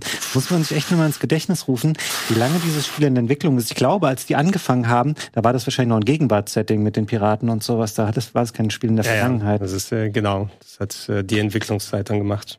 Ähm, naja, was jetzt wirklich ungünstig wäre, habe ich auch noch gerade drüber nachgedacht. Ähm, stellt euch mal vor, wie ausgerechnet jetzt würde Sea of Thieves ähm, für PlayStation und Switch zum Beispiel noch angekündigt werden. Gut, Switch ist kein Markt, wo es konkurrieren würde, da gibt es Skull and Bones nicht, aber ähm, könnte natürlich passieren. Ne? Und ich glaube, das ist schon auch ein Setting, was zumindest, ähm, also es ist das gleiche Setting. Es wäre sicherlich nicht so super positiv für Skull and Bones, wenn ähm, Sea of Thieves da jetzt nochmal sich breiter aufstellen würde, was die Plattform anginge. Nö, abs absolut nicht. Also gerade in dem Kontext, da kann nur Sea of Thieves profitieren. Ja. Wir sagen, guck mal, jetzt gibt's das auch hier. Ja. Das ist ja schon seit so vielen Jahren, hat sich so gemacht mit der Zeit und hat mhm. so eine große Fanbase. Probiert ja, das so doch mal aus. Ja.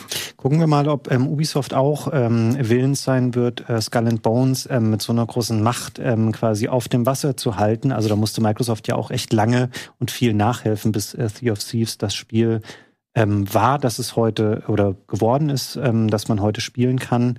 Ich bin ähm, gespannt, wie das weitergeht. Dir auf jeden Fall, ähm, Vitus, vielen Dank für die Eindrücke dazu. Ähm, wir haben jetzt zur Abwechslung mal ein, ein ganz kleines Spielethema mitgebracht. Ich bin darüber gestolpert, als ich bei Steam letztens war. Es ein Spiel, was ähm, auch am Valentinstag in den Early Access gegangen ist und was mich angesprochen hat, weil ich gedacht habe, hey, das Figürchen sieht aus wie bei Astrobot. Ähm, das ist so eine mhm. ähm, PlayStation-Marke. Gab es ein VR-Spiel und auch noch ähm, andere Titel zu und ich mochte das immer ganz gerne und das Spiel kostet nur ähm, um die fünf Euro bei Steam. Es heißt Star Nord. Ähm, wir können da einfach mal den Trailer laufen lassen, weil das Spiel ist einigermaßen kompliziert zu erklären. Generell vieles auch ein bisschen weird, ist von einem japanischen Entwickler namens Crim. Ähm, der Trailer ist relativ krude und genauso sind auch die Steam-Texte super seltsam, als ob die einfach irgendwie automatisiert übersetzt worden seien.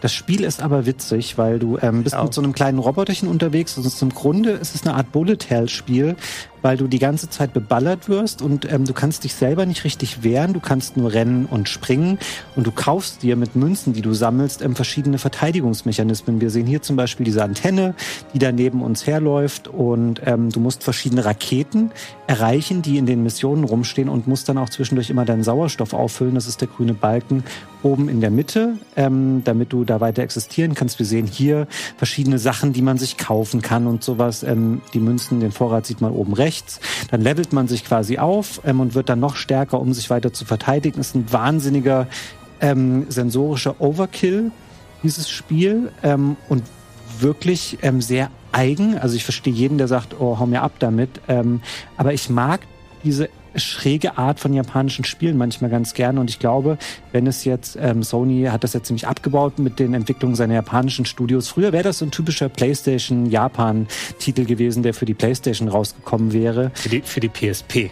rausgekommen ähm, Ja, oder für die PS Vita, so wie Gravity Rush oder sowas. Also witziges kleines Spielchen, zumal es nur 5 Euro kostet. Und ich habe dann mal geschaut, wer damit entwickelt hat. Da war ein Mensch ähm, beteiligt namens ähm, Sabaki Takeyasu. Der Name sagte mir jetzt direkt nichts. Dann habe ich mal nachguckt. Der war ähm, Designer zum Beispiel bei Devil May Cry oder auch ähm, an Okami beteiligt. Und er war Director von einem Spiel, das weiß ich nicht, ähm, glaube ich, ungefähr niemand kennt, aus der nicht bei Game One damals mit an diesem Beitrag arbeiten musste, nämlich El Shaddai, Ascension of the Metatron. Ascension Kennst du das of noch? the Metatron, ja, natürlich kenne ich das noch. Ja. Ist kein gutes Spiel.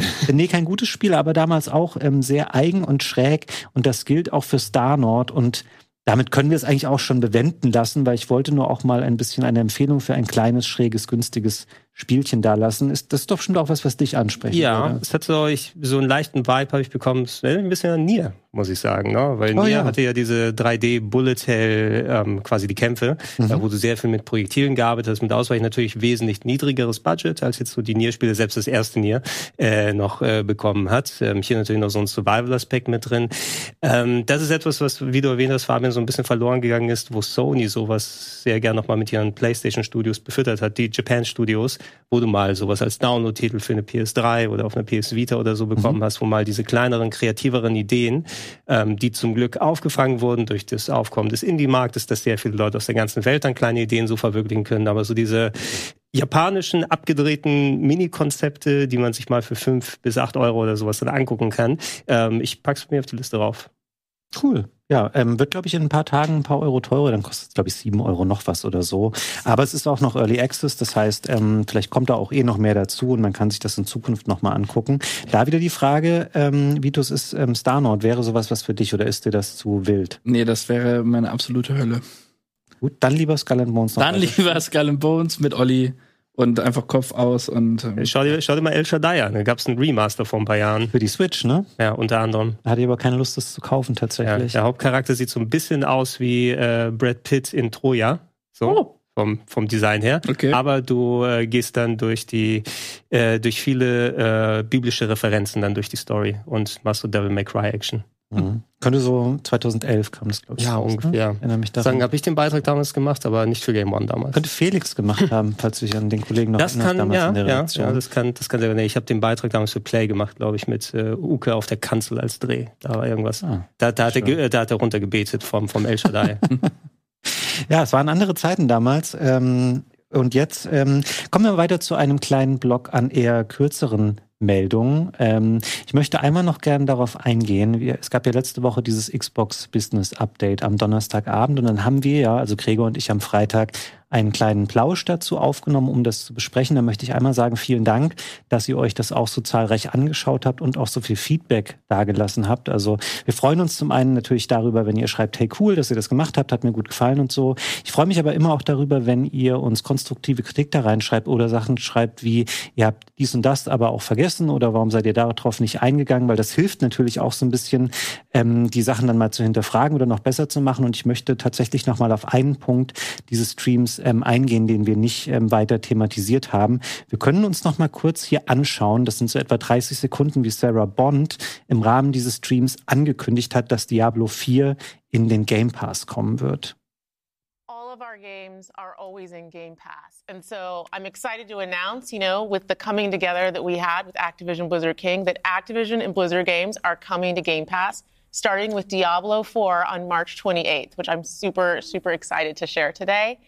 And it's all part of our commitment to make Xbox, the Xbox experience, and the games that we build as widely available as possible. So now the 34 million Game Pass members can all enjoy the fantastic experience of Diablo 4. Amazing. Genau. Das Amazing habe ich extra noch drin gelassen. Amazing. Den, Amazing. den Stil dieses Streams nochmal wieder zu spiegeln. So, wir haben jetzt hier gehört, ähm, das wird für alle 34 Millionen Abonnenten des Game Pass ähm, spielbar sein, das Diablo 4.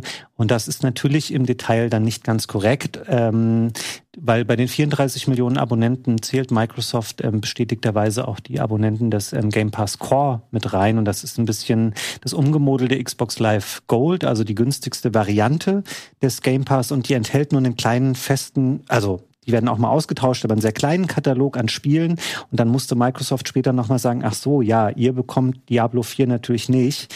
Und ich habe gesehen, es gab einen Tag später nochmal ein Video im Xbox-Channel, was auch so eine Mischung an News war, wo das auch nochmal drin war.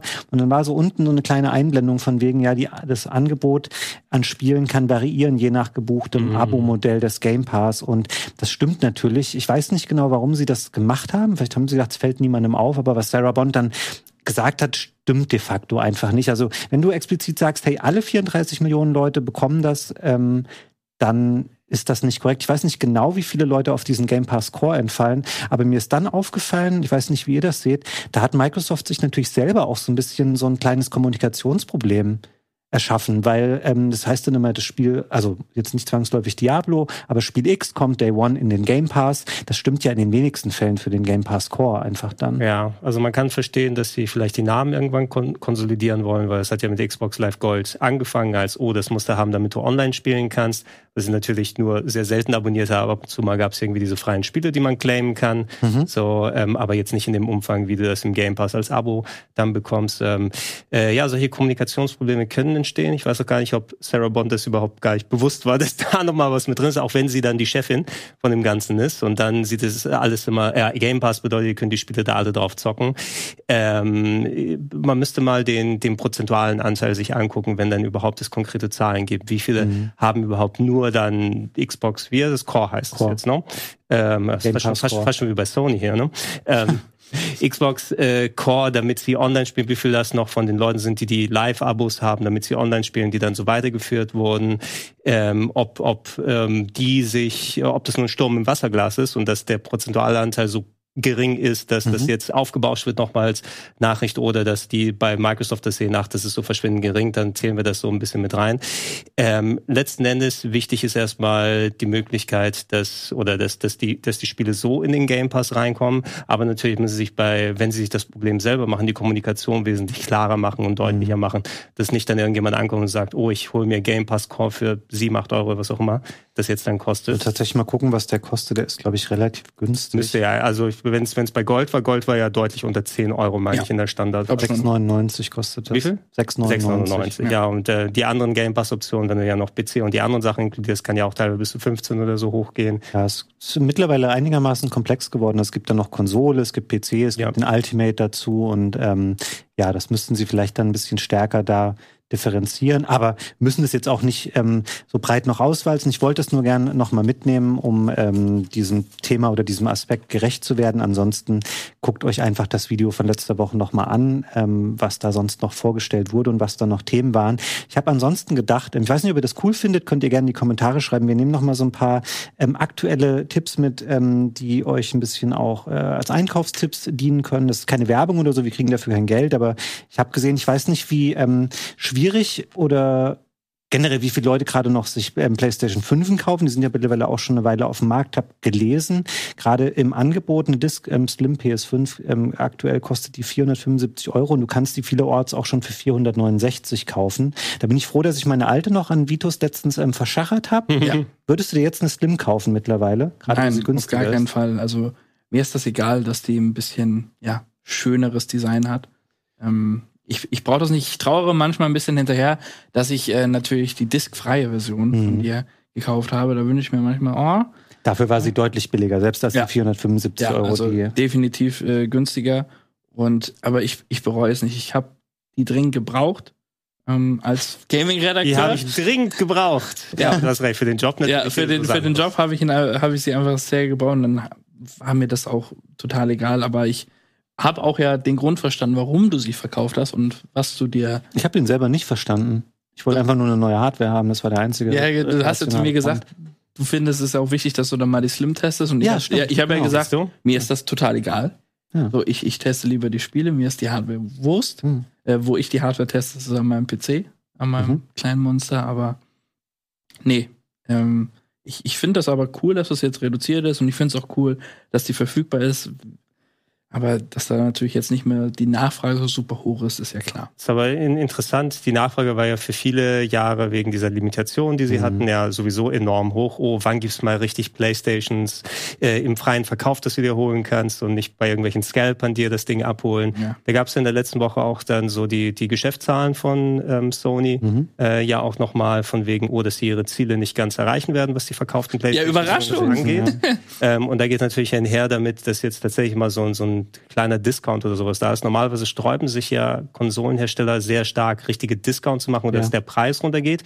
Eher wird es dann so gemacht in den späteren ähm, Jahren der Konsole, äh, wird dann, oder gibt es nochmal dieses Bundle oder dieses Spiel kommt mit dabei. Mhm. Hauptsache, wir können die Zahl dann nochmal so lassen. Wenn die jetzt schon mal so runtergesenkt wird, auch wenn es nur ein kleines bisschen ist für eine kurze Zeit, äh, suggeriert das schon mal, okay, wir wollen nochmal gucken, wie wir nochmal die Zahlen äh, können, nach dem enormen Wachstum, was alle Gaming-Firmen über die Pandemie hatten, wo viele mhm. Leute dann zocken wollten, plus mit der Knappheit mit den neuen Systemen, sind sie jetzt so wieder auf dem Boden der Tatsachen ein bisschen zurück. Und es mag sich eigentlich von der Zeit her nicht so komisch anhören, wenn Sony sagt, wir, wir kommen in das letzte Stadium der PlayStation 5 nach. Ich finde das schon komisch. Es, es, sind, es sind jetzt dann drei Jahre ungefähr, drei Jahre plus. Ende 2020 ja. ist sie rausgekommen. Und dann, okay, klar, wenn du meinst, du bist jetzt in der zweiten Hälfte und du erwartest dann irgendwie in äh, drei oder vier Jahren, sagen wir mal drei Jahren oder sowas, ein neues Gerät, sechs Jahre sind schon ordentlich für eine Hardware. Für mich fühlt es sich so an, als ob sie gerade erst angefangen hat. Und ja. das äh, genau jetzt, und jetzt redet ihr schon vom Ende und irgendwie Ziele, ja. die nicht erreicht werden und alles drum und dran zeigt mal wieder, ich glaube, wir hatten die Diskussion auch nochmal an, an anderer Stelle von wegen, was bedeutet für solche Unternehmen, die dann auch auf Wachstum aus sind, hauptsächlich Wachstum, Wachstum, Wachstum, die Zahlen müssen hochgehen, ähm, die Magen sind so super dünn und so weiter, weil wir so viel Geld für, was weiß ich, die Spider-Man-Lizenz bezahlen müssen. Wir haben mhm. ultra teure Entwicklungen wird das dementsprechend ähm, ja alles in, in den nächsten äh, Monaten und Jahren wahrscheinlich noch mal weiter runtergehen mit den Preisen. Also vielleicht sollte sie doch nicht zuschlagen, sondern es wird dann noch mal günstiger werden, wenn sie es rausschachern, richtig. Also ich glaube, ihr braucht die unbedingt wie Videos. Ich glaube tatsächlich aber eher, dass wir uns jetzt in der zweiten Hälfte befinden und nicht im Ende der PS5, weil die wird es schon noch, die wird schon noch drei, vier Jahre relevant sein. Ich meine, nimm mal die Switch zum Beispiel, die ist von 2017 und klar, die geht jetzt auch zu Ende, aber die ist sieben Jahre jetzt auf ja, dem Markt. Nintendo zieht das noch drei Jahre durch mit der Switch, ne? Hoffentlich nicht. Nein, aber äh, klar, ne, die, die, die arbeiten in ganz anderen Bereichen und Microsoft hat ja auch nicht umsonst nochmal droppen lassen. Wir arbeiten auch schon mal an ja. der nächsten Generation. Irgendwie äh, müssen die ja mit neuer Hardware rankommen, wenn die alte Software nicht mehr so zieht und das Geld dann nicht mehr reinkommt. Also muss die Leute wieder dazu bringen, sich ein neues Gerät dann zu Hause reinzustellen. Haben sie sich ja nicht auch wieder angekündigt, dass es jetzt wieder die beste Konsole mit der besten Hardware werden Microsoft soll? hat das, ja, ja. Microsoft hat das angekündigt. Ja. Auch schon. Äh, ein, ein, ein Hersteller oder zwei Hersteller dürfen das gerne machen. Ähm, und wenn es dann Alternativen gibt für die Leute, die nicht, dass Nintendo dann ultra günstiger wäre, aber günstiger in der Produktion auf jeden Fall. Ja. Ne? Mhm. Ähm, da wird man trotzdem noch mal genug Alternativen haben. Ja, Fabian, du kannst dich noch an die Zeit erinnern, wo wir so nach neuer Hardware gegiert haben, dass wir uns die Uja vorbestellt haben. Ja, ich weiß nicht, wie wir den beim Zoll abgeholt Boah, haben. ja, sogar Simons bei Zoll. Ich weiß noch, wie ich sie dann wieder bei Ebay verscharrt habe, ja. später. die Uja, ja, das äh, Crowdfunding-Projekt, wie viel? Sieben Millionen Euro oder so zusammengekommen? Irgendwie sowas, viel. weil das so mitten in dem Generationswechsel war, oh, wir brauchen endlich neue Hardware, was dauert denn so lange? Und da war es der letzte Käse. Das stimmt leider. Ähm, apropos letzter Käse, nee, ist Quatsch, ist genau das Gegenteil. Ich habe noch kurz auch einen Software-Tipp ähm, für euch. Ich habe nämlich gesehen, bei Humble Bundle gibt's gerade ein großes Capcom-Paket. Das gilt auch bis Ende des Monats, was ich tatsächlich ganz spannend fand. Ähm, das enthält nämlich ungefähr, also ihr müsst knapp 20 Euro ausgeben, dann kriegt ihr etwa 70 ähm, Capcom-Spiele. Diese astronomische Zahl kommt dadurch zustande, dass da natürlich Capcom Arcade Stadium 1 und 2 dabei sind, aber inklusive aller Sachen, die man da sonst einzeln für kaufen konnte. Und im Grunde ähm, hast du die ganze Street Fighter Serie da auch drinne. Natürlich aber mit der Einschränkung für den neuesten Teil für Street Fighter 6 ist es ein ähm, Drittel off Gutschein. Also das kannst du dir noch günstiger kaufen. Aber ich finde es schon ein geiles Angebot, ja. ähm, weil einfach auch das Arcade Stadium, die beiden Teile, da sind so viele schöne Capcom-Klassiker drin. Und falls ihr eh gedacht habt, ja, ich wollte immer schon mal bei ähm, Steam gerne meine Street Fighter und Capcom-Sammlung vervollständigen, ist das ein ganz äh, nettes Angebot tatsächlich. absolut. Also gerade für den Preis. Die Capcom Arcade Stadiums sind auch äh, gute ähm, Arcade-Sammlungen. Da ja. sind mit vielen Features. Und äh, die hatten immer so eine komische Preispolitik von wegen, du kannst dir so ein Base-Paket holen und dann extra Pakete, da sind nochmal sieben oder acht Spiele so drin, da konntest du das so zusammenpuzzeln. Mhm. Ist dann letzten Endes doch auf eine recht große Summe dann gekommen, wenn du alles da freischalten willst. Hier mit richtig allen Street Fightern bis auf Street Fighter 6 mit mhm. dabei. Mhm. Schon fast ein bisschen geärgert, dass ich die meisten Sachen da schon habe. Das Ging mir auch so.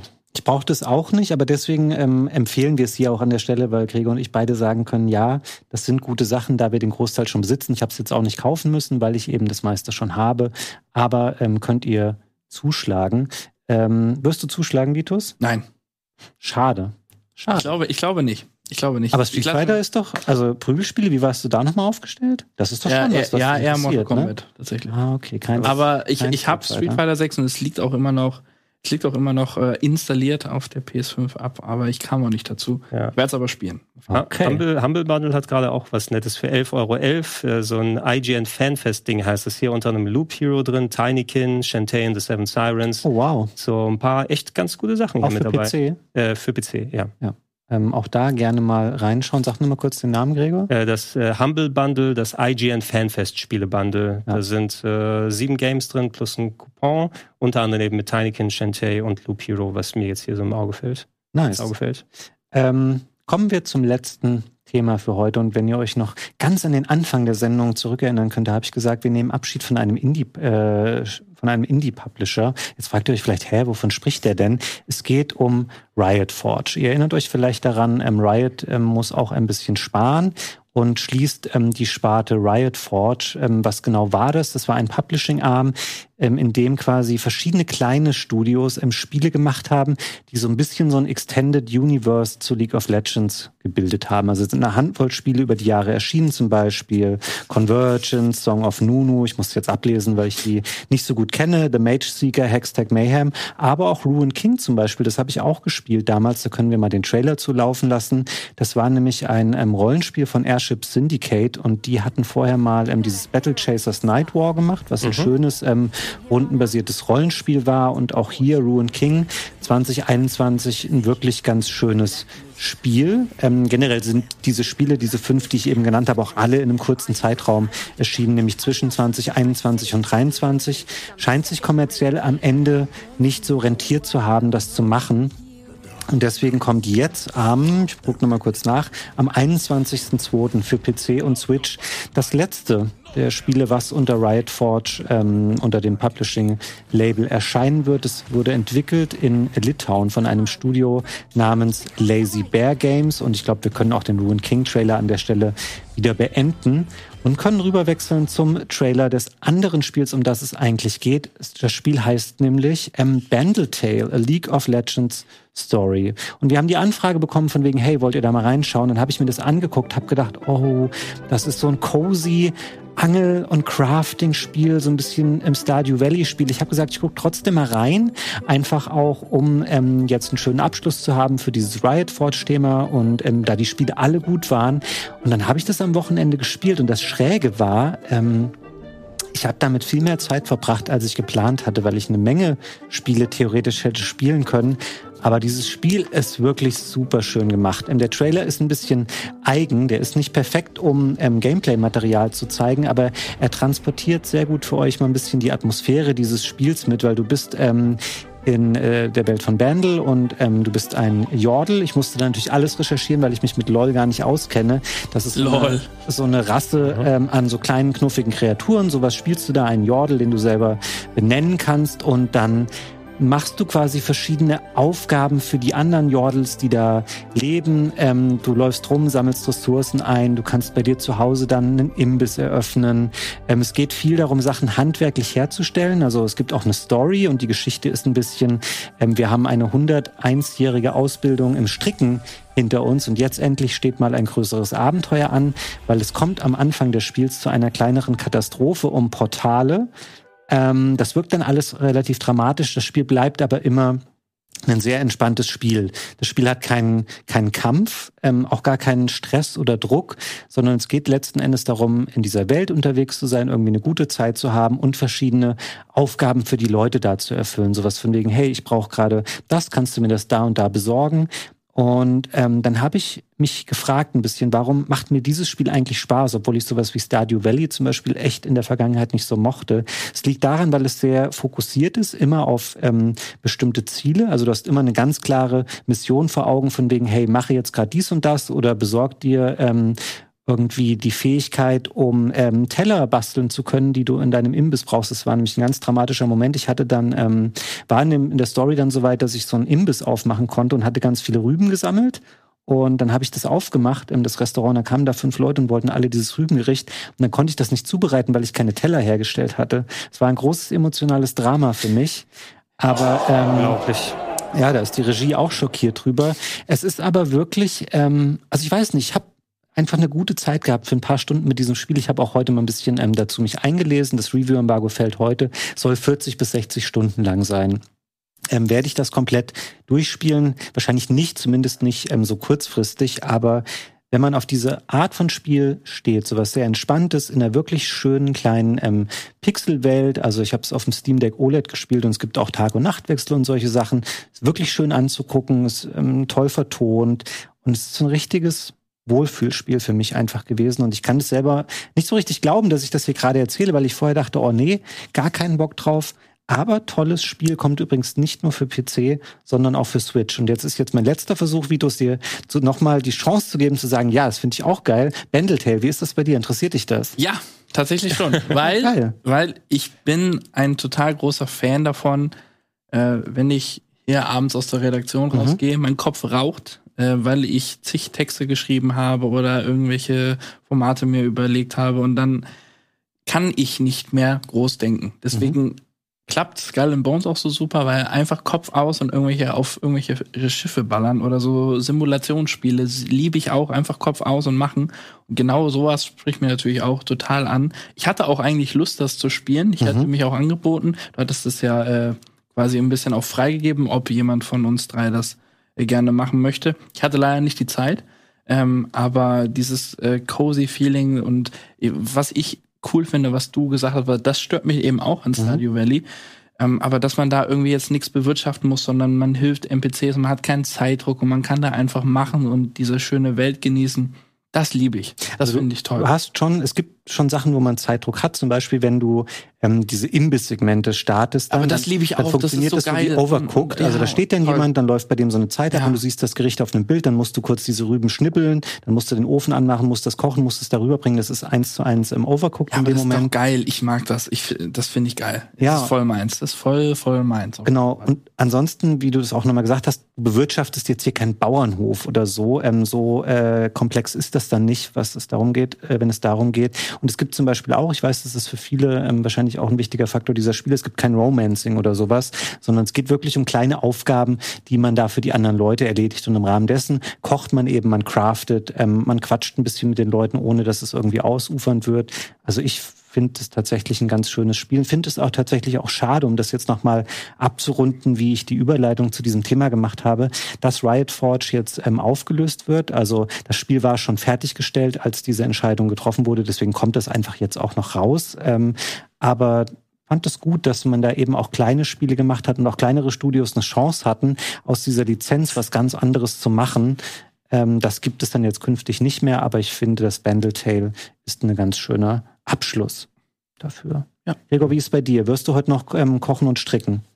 Wahrscheinlich, aber nicht bei Bandle Oh, ja. Ist nicht dein Spiel, ne? Nee, nicht, nicht unbedingt. Also den Stil mag ich, den Grafikstil muss ich sagen, ja, nicht so ein alte PSP-RPGs, ja. wie man mal ja. Popolocro ist oder sowas gespielt hat damals, so ein altes Japaner-RPG, was die PSP umgesetzt wurde, aber ich muss jetzt nicht kochen und stricken und ich bin auch nicht der, der Harvest Moon oder Animal Crossing Typ sozusagen, auch wenn das nicht exakt das gleiche das Spiel jetzt ist. Sehr viel fokussierter und du hast die ganze Zeit Belohnung und einfach ein Reward für Missionen, die du erfüllst. Das hat für mich echt einen großen Unterschied gemacht. Ich, ich gehe irgendwo aufleveln und meine Materie aufbauen, dann passt das schon. Okay, ja, da habe ich natürlich auch Bock drauf. Das ist natürlich großes Thema hier übrigens ähm, nächste Woche, nämlich Final Fantasy VII Rebirth ähm, mit Gregor, mir und einem freundlichen Kollegen von Game 2, der sich dann zu uns gesellen wird. Ansonsten noch kleine Programmvorschau für diese Woche. Wir haben am Donnerstag hier noch eine Sortier-Challenge ähm, im Programm live. Da sind ähm, Sam dabei, Sarah, Gregor und ich darf natürlich auch nicht fehlen, wenn es ums professionelle Sortieren geht. Danach gibt's ein Jugendzimmer mit Krogi und Freunden zum Thema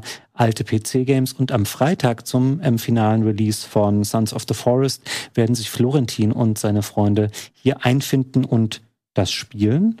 Und ja, ich glaube, wir sehen uns dann wieder im nächsten Game Talk. Vielen Dank, Vitus, dass du mal wieder mit dabei warst. Das war mir eine Freude. Vielen lieben Dank für die Einladung. Schön, ähm, gerne bald wieder. Und vielen Dank natürlich auch dir, Gregor, dass du mit am Start warst. Ja, gerne, dass ich äh, dabei sein kann. Irgendwo ist es ja immer schön, wenn man über Spiele quatschen kann. Und wo ja, ist es auch. schöner als hier? Ja, dann lohnt es sich auch, de, über die Woche die alle runtergekloppt zu haben, wenn man hier mit euch darüber sprechen kann. Oh ja. Und ähm, es ist natürlich auch schön, euch das da draußen immer erzählen zu können, wenn ihr den Game Talk cool findet, ähm, denkt gerne mal darüber nach, ähm, dem Rocket Beans Supporters Club ähm, beizutreten, um solche Formate wie den Game Talk zu ermöglichen. Ansonsten sage ich vielen Dank, seid auch nächste Woche mit dabei und bis dahin ähm, fröhliches Spielen und tschüss. Tschüss.